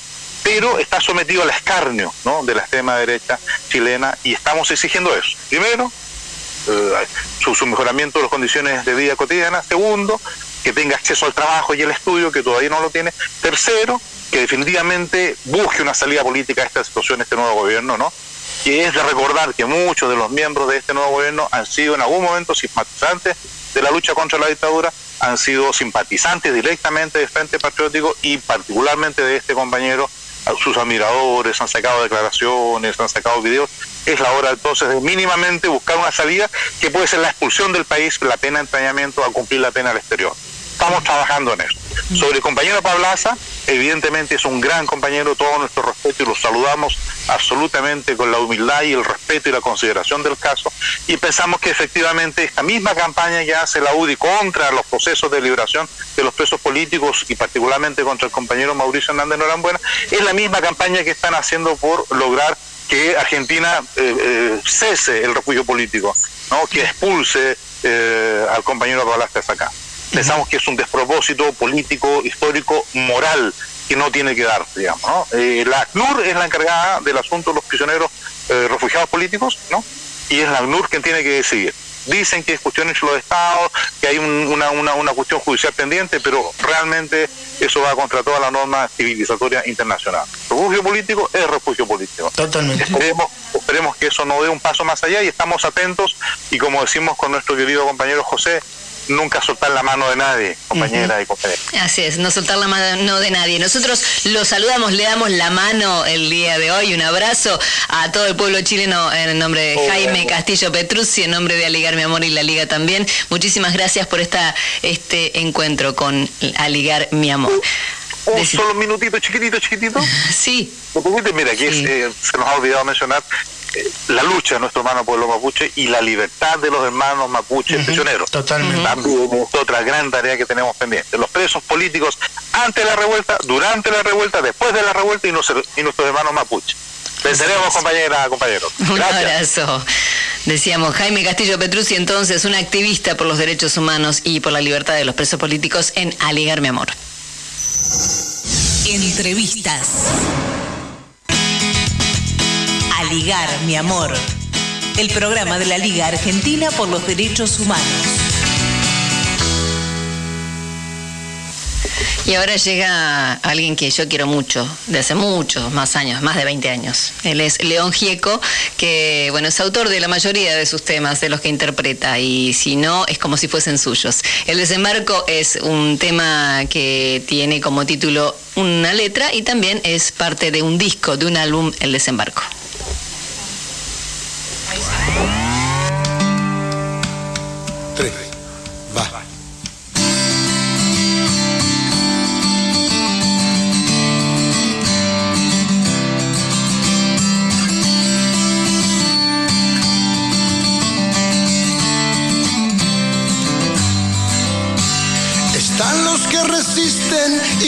Se lamentan, los que dicen yo para qué vivo los que recuperan rápido sus fuerzas, los que lucran con lo que he perdido. Hay quien sucumbe y se levanta, hay quien queda allí siempre tendido. Hay quien te ayuda a despegar y los que nunca te reconocen cuando estás vencido.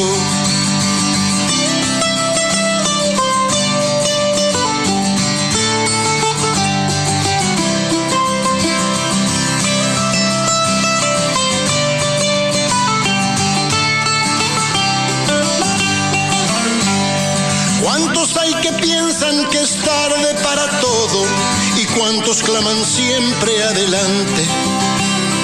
Cuántos los que ven la piedra en el camino y cuántos los que nunca miran nada.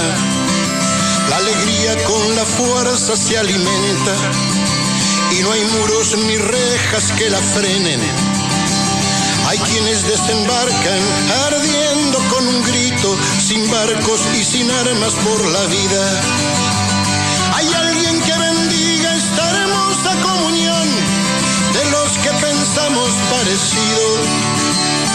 Somos los menos, nunca fuimos los primeros, no matamos ni morimos por ganar.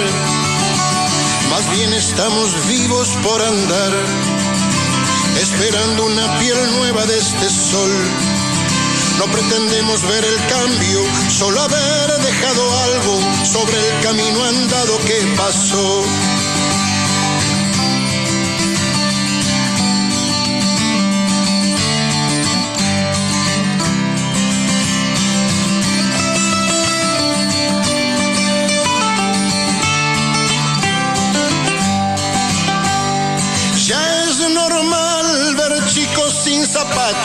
Buscando comida en la basura. Y es una postal la puerta de la iglesia de esa madre con su criatura. Mientras esto pase no habrá gloria. Esa arena que se escapa entre los dedos. Es dolores, mentiras, es hipocresía, es un tiempo frágil de estos días.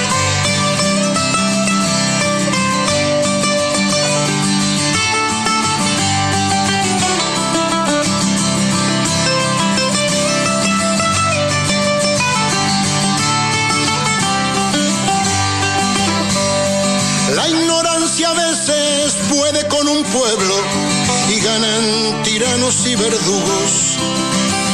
Creemos que la historia se hizo en un minuto y todo lo vivido un mal sueño. A veces somos nuestros enemigos, ensuciamos las rutas y los ríos.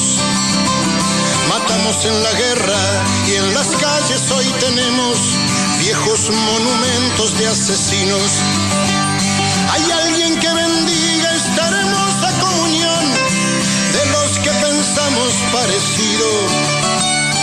Somos los menos, nunca fuimos los primeros, no matamos ni morimos por ganar.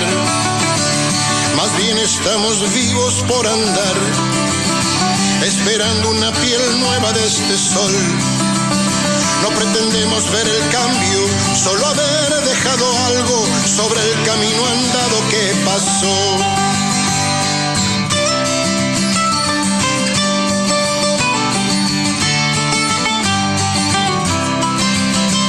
Hay quienes desembarcan ardiendo con un grito, sin barcos y sin armas por la vida.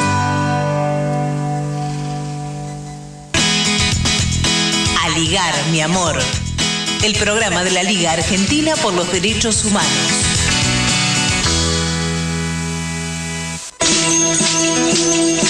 Voces de Indoamérica. Yo como mujer pido que por favor nos escuches. Yo no me siento sola porque la lucha ha sido justa de todos los pueblos mestizos, campesinos, negros, afros. Eh, pueblos indígenas, sectores sociales, todos hemos unido con una sola voz. Entonces eso pido que por favor nos escuches.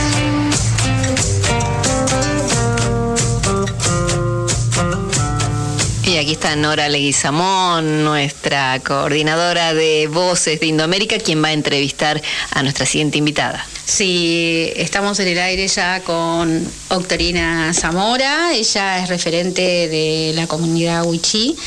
Eh, ¿Cómo estás? Eh, buenas tardes, Octorina, te habla Nora acá desde el estudio con, con todos los compañeros, escuchándote y la audiencia esperándote. ¿Cómo estás? Muy buenas tardes a ustedes y a toda la audiencia. Bien, Actorina. Bueno, estuvimos charlando en la semana de algunos temas y mm, realmente queríamos saber, eh, con vos inclusive, queríamos saber cómo está el estado de situación en este momento eh, en Salta. Eh, cuando te pregunté en su momento por la comunidad Huichí, me dijiste, hablemos de la pobreza. A ver, ¿qué, qué, qué era lo que querías decirnos? Eh, voy a hacer una corrección. Cuando hablan de comunidad, la verdad que están reduciendo porque es el pueblo Huichí. Ah. Y el pueblo Huichí comprende todo lo que es la región del Chaco Gualamba, que Salta, Formosa, este Chaco, parte de Bolivia y Paraguay. Entonces, decir una comunidad, por ejemplo, solamente en Salta hay más de 275 comunidades Wichí. Así que este, yo creo que lo correcto en Chaco hay muchos. ¿Cómo? Que en Chaco hay muchos también, sí. Claro, claro. Entonces, cuando decimos comunidad, estamos reduciendo al pueblo. Bien. Eh, Doctorina, eh, sabemos que mm, ha habido varios casos de femicidios, infanticidios. ¿Cómo está esto cómo, cómo, cómo se está moviendo el Estado Nacional, el Estado Provincial con respecto, por ejemplo, a los casos que lamentablemente tuvimos que, ir viendo, incluso en este año, porque creo que fueron tres casos o cuatro casos ya de eh, infanticidios, porque las chicas eran muy jóvenes. Así es, este, bueno, esto es la respuesta del abandono que tiene tanto el Estado Nacional como las provincias donde hacemos vida los pueblos indígenas.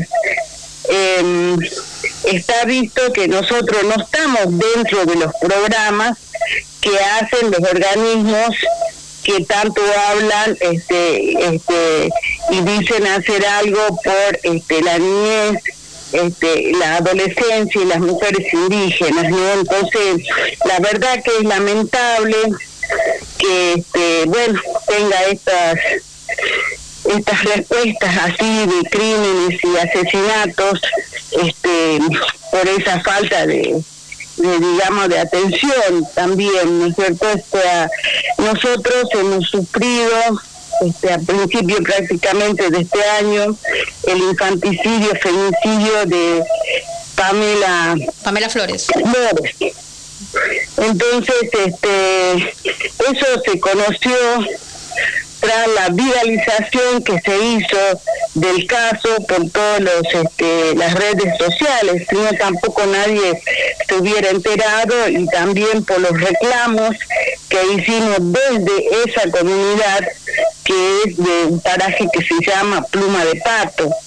Este, por fin la provincia y algunas este, gente de Salteña se han dado cuenta o, se han este, enterado que existe un lugar que se llama Pluma de Pato, que está en sobre la ruta 81, departamento de Rivadavia, es la ruta que va a Formosa. Allí la verdad que hay un abandono de personas totalmente, este, donde hay comunidades que no cuentan con los títulos de propiedad todavía, eh, donde no hay programas este, que beneficie sobre todo a nuestra niñez y a nuestras juventudes. Entonces este, hay como vía libre para todo. Entonces a nosotros eh, no nos matan ahora con armas de fuego ni caballos, sino con otros tipos de armas que son este, los vicios, el alcoholismo, la droga y este abandono, ¿no? De la cual sufrimos constantemente, las desapariciones, la trata de personas. Entonces, este, no era de asombrarse que llegue a pasar esto. No es la primera vez que hay un, crimen, un asesinato, sino data de, desde la creación eh, de la de la de la ruta 81 he visto em, crónicas anteriores em, en la época de los 80 incluso hubo políticos eh, funcionarios, eh, senadores, diputados que han denunciado estas situaciones, pero bueno, no, no nadie se dio por enterado. En esa época no existían las redes sociales, así que no se pudo recurrir a eso, ¿no es cierto? Entonces, bueno, esta vez se conoce, pudimos este, trasladarnos a, Salta Capital, hacer una conferencia de prensa para dar a conocer públicamente lo que está pasando. Em, se judicializó, incluso hay un, ya un detenido, un menor de edad, pero la comunidad no cree que él haya actuado solo o que él realmente sea el asesino, por lo tanto se está pidiendo que se haga una investigación prolija y profunda. Este, y a raíz de esto y de toda la historia es que nosotros proponemos que hay que iniciar una investigación a nivel nacional este, con, con fondos, no sé, con presupuesto, porque hay que identificar las causas de la realidad. No podemos seguir permitiendo la humillación y los abusos contra nuestras poblaciones este, indígenas. Entonces yo creo que es este, una situación, una realidad que le corresponde también al gobierno nacional. Nosotros tenemos un ministerio de mujeres y brilla por su ausencia. De eso te quería, eso te quería preguntar. Eh, cuando pasó lo de Pamela Flores, eh, era como que la era la primera vez que aterrizaban eh, los diferentes funcionarios, ¿sí? Era como, como bien dijiste, que, era un, algo olvidado, ¿sí? Y de esto que, y que, qué está pasando con el Ministerio de Mujeres y las, en este caso, este, Sí, este, han, han hecho presencia, pero hasta ahora este, no vemos una respuesta ni una propuesta este, eh, de, cómo este, eh, sanar o cómo continuar desde ese ministerio. O sea, yo me pongo a pensar que cuando vienen de Buenos Aires los funcionarios vienen con, con viáticos, ¿no es cierto? Entonces, sea cinco, siete viáticos y que no hagan nada, que no haya respuesta, ya pasaron más de dos meses y todavía no tenemos, la gente vive todavía en esta situación, todavía no hay una respuesta, lo único que estamos haciendo nosotros es seguir reclamando este, más investigación eh, eh, la prolijidad de la investigación y que se nos siga informando, sobre todo a la familia de Pamela, este, al padre que está al frente de todo esto, este, y sin embargo no hay. Pero sí puedo decir que desde el Ministerio de Seguridad este, de la provincia de Seguridad y Justicia se han hecho presente y bueno, han hecho trabajo como asesoramiento con su equipo de abogados y este, también se les dio talleres a la policía y se está asistiendo a raíz de eso porque desde el ministerio se le pide al Poder Judicial intervenir. Entonces, este, se está haciendo el trabajo, eh, hemos recibido, este, digamos, al defensor oficial multifero en, en el mes pasado, que fue con su equipo a hacer este, la investigación y a la recepción de las denuncias individuales, que también este, a raíz de, del asesinato de Pamela, las mujeres se organizaron primero en una asamblea, en una primera asamblea de mujeres indígenas de la Ruta 81, y ahí se, las mujeres decidieron denunciar colectivamente este eh, eh, digamos a sus abusadores ya que tienen hijos para ellos y buscan que se les reconozcan la identidad de sus hijos. Entonces, para eso está yendo el defensor oficial. Eh, la semana pasada fue la fiscal, este, Gabriela Souto. Este, la semana que viene volverá el defensor oficial, el doctor este, Luis Vélez, para este, seguir este, tomando, creo que se le llama indagatoria. Así que de alguna manera se está avanzando por un lado, pero tenemos todavía la incertidumbre con el tema de mucho trabajo por hacer, mucho trabajo. Eh, también eh, estuvo el acampe y después la, lo que es eh, el reclamo de las docentes Wichi para, por supuesto, para volver a, las clases, que no se, se cerró, creo que el profesorado ese que estaba allí, y, y que vuelva a funcionar y que las hermanas puedan volver a trabajar o trabajar, ¿sí? Con la necesidad que hay de lo que es una educación bilingüe. Así es, y estas cosas pasan, ¿sabe por qué? Porque nosotros no estamos en la agenda política este, del gobierno de la provincia ni de la nación. Y tampoco estamos incluidos en la elaboración de programas y proyectos que beneficien a nuestro pueblo y nuestras comunidades. Entonces se toman este, actitudes y acciones erróneamente este, y, y, pasan estas cosas. Y si no salimos nosotros a reclamar, este, dan como que en silencio este, se beneficia al gobierno y no a nosotros. Por eso nosotros estamos constantemente desde todos los sectores, educación, salud. No hay duda, doctorina. si hay algo que, que siempre te caracteriza es estar al frente de todas estas luchas. Realmente, como te dije la otra, el otro día cuando charlamos, daría para un libro, ¿viste? Pero bueno, esta, este momento en donde estamos hablando eh, queremos abrazarte desde aquí de la liga, eh, todo el acompañamiento que necesites, ¿sí? estamos acá, cuando necesites difundir algo también y un abrazo para el pueblo Sí, también quería este, decir que la semana que viene me voy a la provincia de Chaco porque me convocaron este, los hermanos de Sausalito que también asesinaron una jovencita del pueblo Huichín y que la verdad que no están siendo escuchados por los organismos de la justicia ni del gobierno.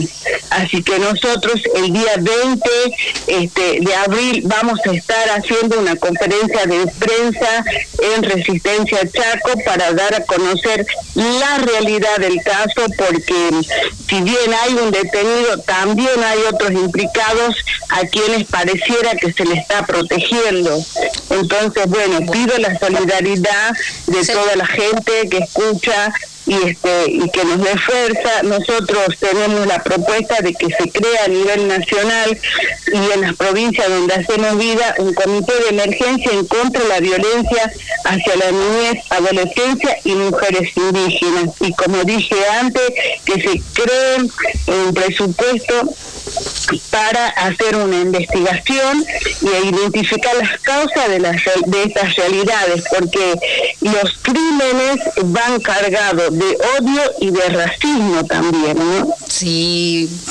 Es un largo tema que hemos tratado en todos estos años, el odio, el racismo, y bueno, vamos a estar acompañando también eh, y vamos a difundir la noticia. Así que fue un gusto hablar con vos, doctorina, y no va a ser la primera vez. Un abrazo. Muchísimas gracias. Juana Inamejen, que el Señor nos acompañe. Abrazo. Canto al río y a la luna al repicar de un tambor. Yo le canto a las mañanas y al sonido de mi voz para que sea escuchada y mi pueblo tenga unión, más justicias y derechos con palabra e intención. También canto a los gobiernos que escuchen esta canción y no derramar más sangre que me arranca el corazón. Si te sirve de algo, mucho ya se han ido sin razón, pero por un gran motivo pido al mundo más amor, perdón, amor, perdón, amor, perdón, amor, perdón.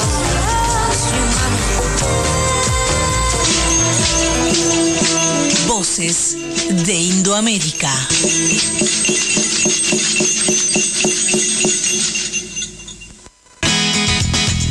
A ligar, mi amor. El programa de la Liga Argentina por los Derechos Humanos. Entrevistas. Y ya tenemos a nuestro siguiente entrevistado. Lo vamos a saludar a Vicente Cito Lema, que él es poeta, dramaturgo, periodista, filósofo, docente argentino. Dicen que es hincha de Racing, yo no sé. Es fundador de dos universidades populares y bueno, es una persona muy querida por todos. El año pasado editó Peste y Memoria, que es un libro con ilustraciones de Luis Felipe Noé, que dibuja un calendario de los días pandémicos, la locura, lo fraternal, el sufrimiento, el amor. Y podemos seguir contando historias de, historias no, realidades o su, su currículum, digamos, el de Vicente Citolema, pero lo vamos a saludar. Olivia Rebursen, Nora Leguizamón, Mariens Monzón, desde aquí, desde Alegar, mi amor, bienvenido, un abrazo enorme. Muchísimas gracias. Paso por alto el comentario sobre el Racing porque como sé que el odio está presente tanto en nuestro país, bueno, yo voy a decir cuanto menos que amo a los hinchas de Independiente y a lo de los otros cuadros que le ganan a Racing. Bueno, yo soy de la Academia Conca, pero no importa. Eh, vamos a, lo nuestro, Vicente. No, Vicente, bueno, primero como hincha de Independiente te quiero agradecer eh, este amor y este, yo tengo mucha familia hincha de Racing también, así que... No, pero bueno, justamente, justamente lo que te queríamos preguntar, además de felicitarte y darnos este lujazo de hablar un ratito con vos en el cierre del programa, tiene que ver con, con esto, cómo es esto de escribir en pandemia, ahí leíamos en algunas notas que, te has hecho amigo de la tecnología. ¿Qué, ¿Qué ha significado este último tiempo para vos? Para mí, si lo veo en su conjunto y, en el espacio corto que tenemos de reflexión, es como que muestra una de las caras más dolorosas de una civilización en crisis. En profundísima crisis. Se me dirá, hubo otras pestes, otras pandemias, contexto, y cómo fue ese momento histórico, qué crisis expresaban, porque yo no creo que las cosas, por lo menos desde una lectura dialéctica de la realidad que yo hago, puedan ser vistas por fuera del conjunto en donde se dan y de las consecuencias que provocan.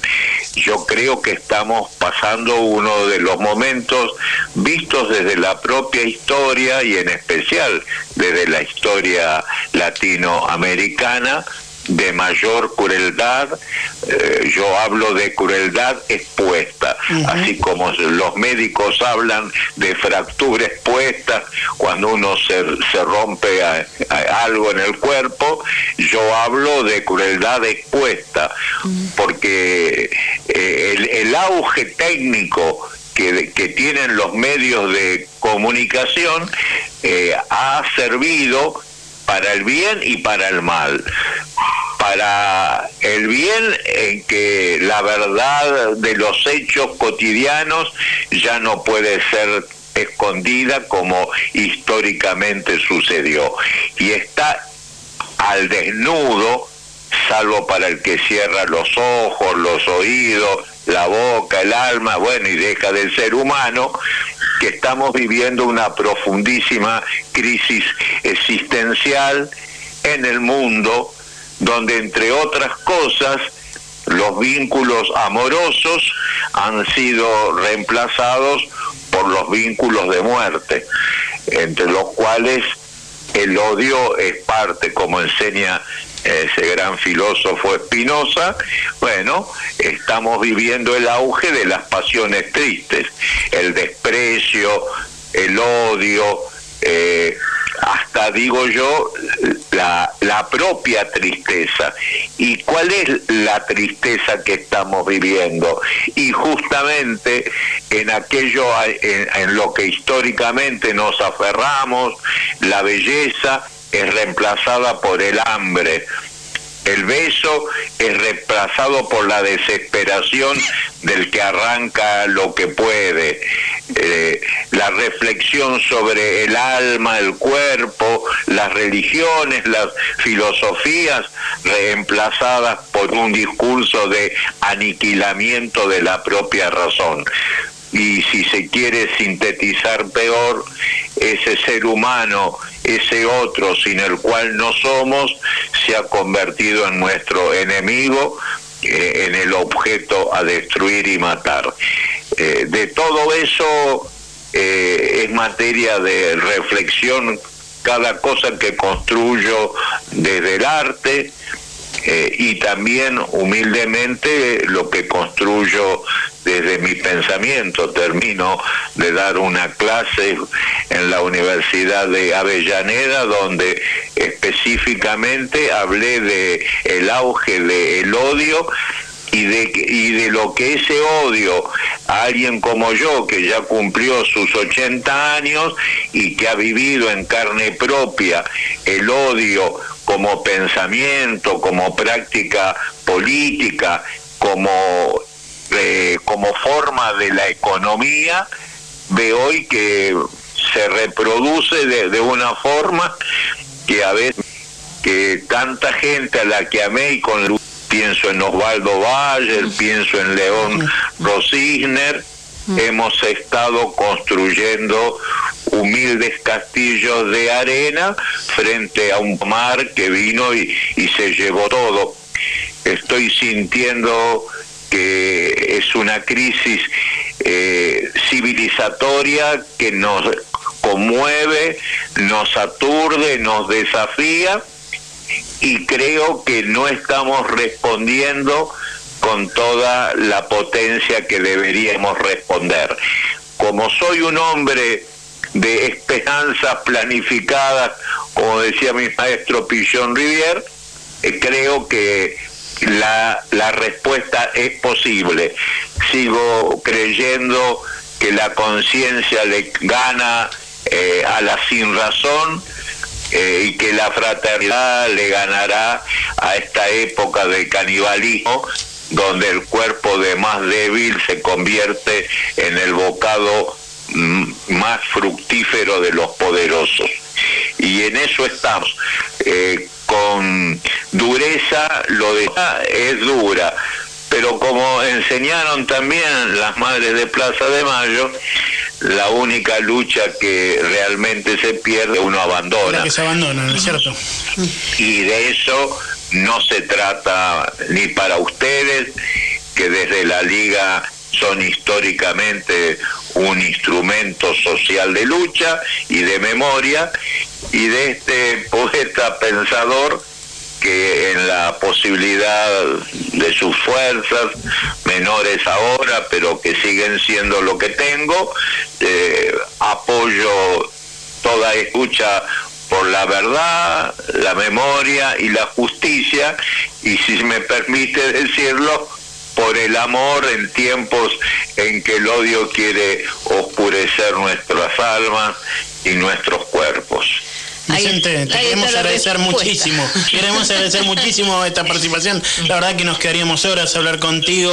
Viene Daniel de Santis ahora en la radio, así que no podemos, pero ha sido un brillante cierre del programa del día de hoy. Un abrazo a todos y otro especial a, los hinchas de Independiente. Hoy amo a, los que me, han hecho sufrir. Vicentecito Lema, este filósofo, em, eh, seguidor, discípulo de Pichón Riviera y también amigo de Osvaldo Bayer. ¿Qué más vamos a decir? Charlando con nosotros en Aligar mi amor. Estamos Entrevistas. A ligar, mi amor.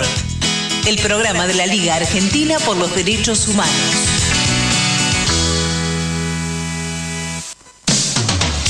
Ya decimos quién es el ganador ganadora que nos ha sorteado el día de hoy. Es. Eh, ya lo tenemos. Sí, gracias. Gracias por el, suspenso, dijo uno. Berta Lozano de Salta, ya te va a llegar el libro Los Guardianes del Cementerio de Mario Giordano. Seguimos mandando al interior, a la y provincia. y bueno, era hora. El año pasado todos ganaron de por acá. Y también quería eh, recomendarles que vayan a ver Salir de puta de Sofía Rocha. Es un estreno de Cine Gomón que ya está esta, en esta segunda semana, del 31 de marzo al 13 de abril a las 17 y 30 en Rivadavia 1635.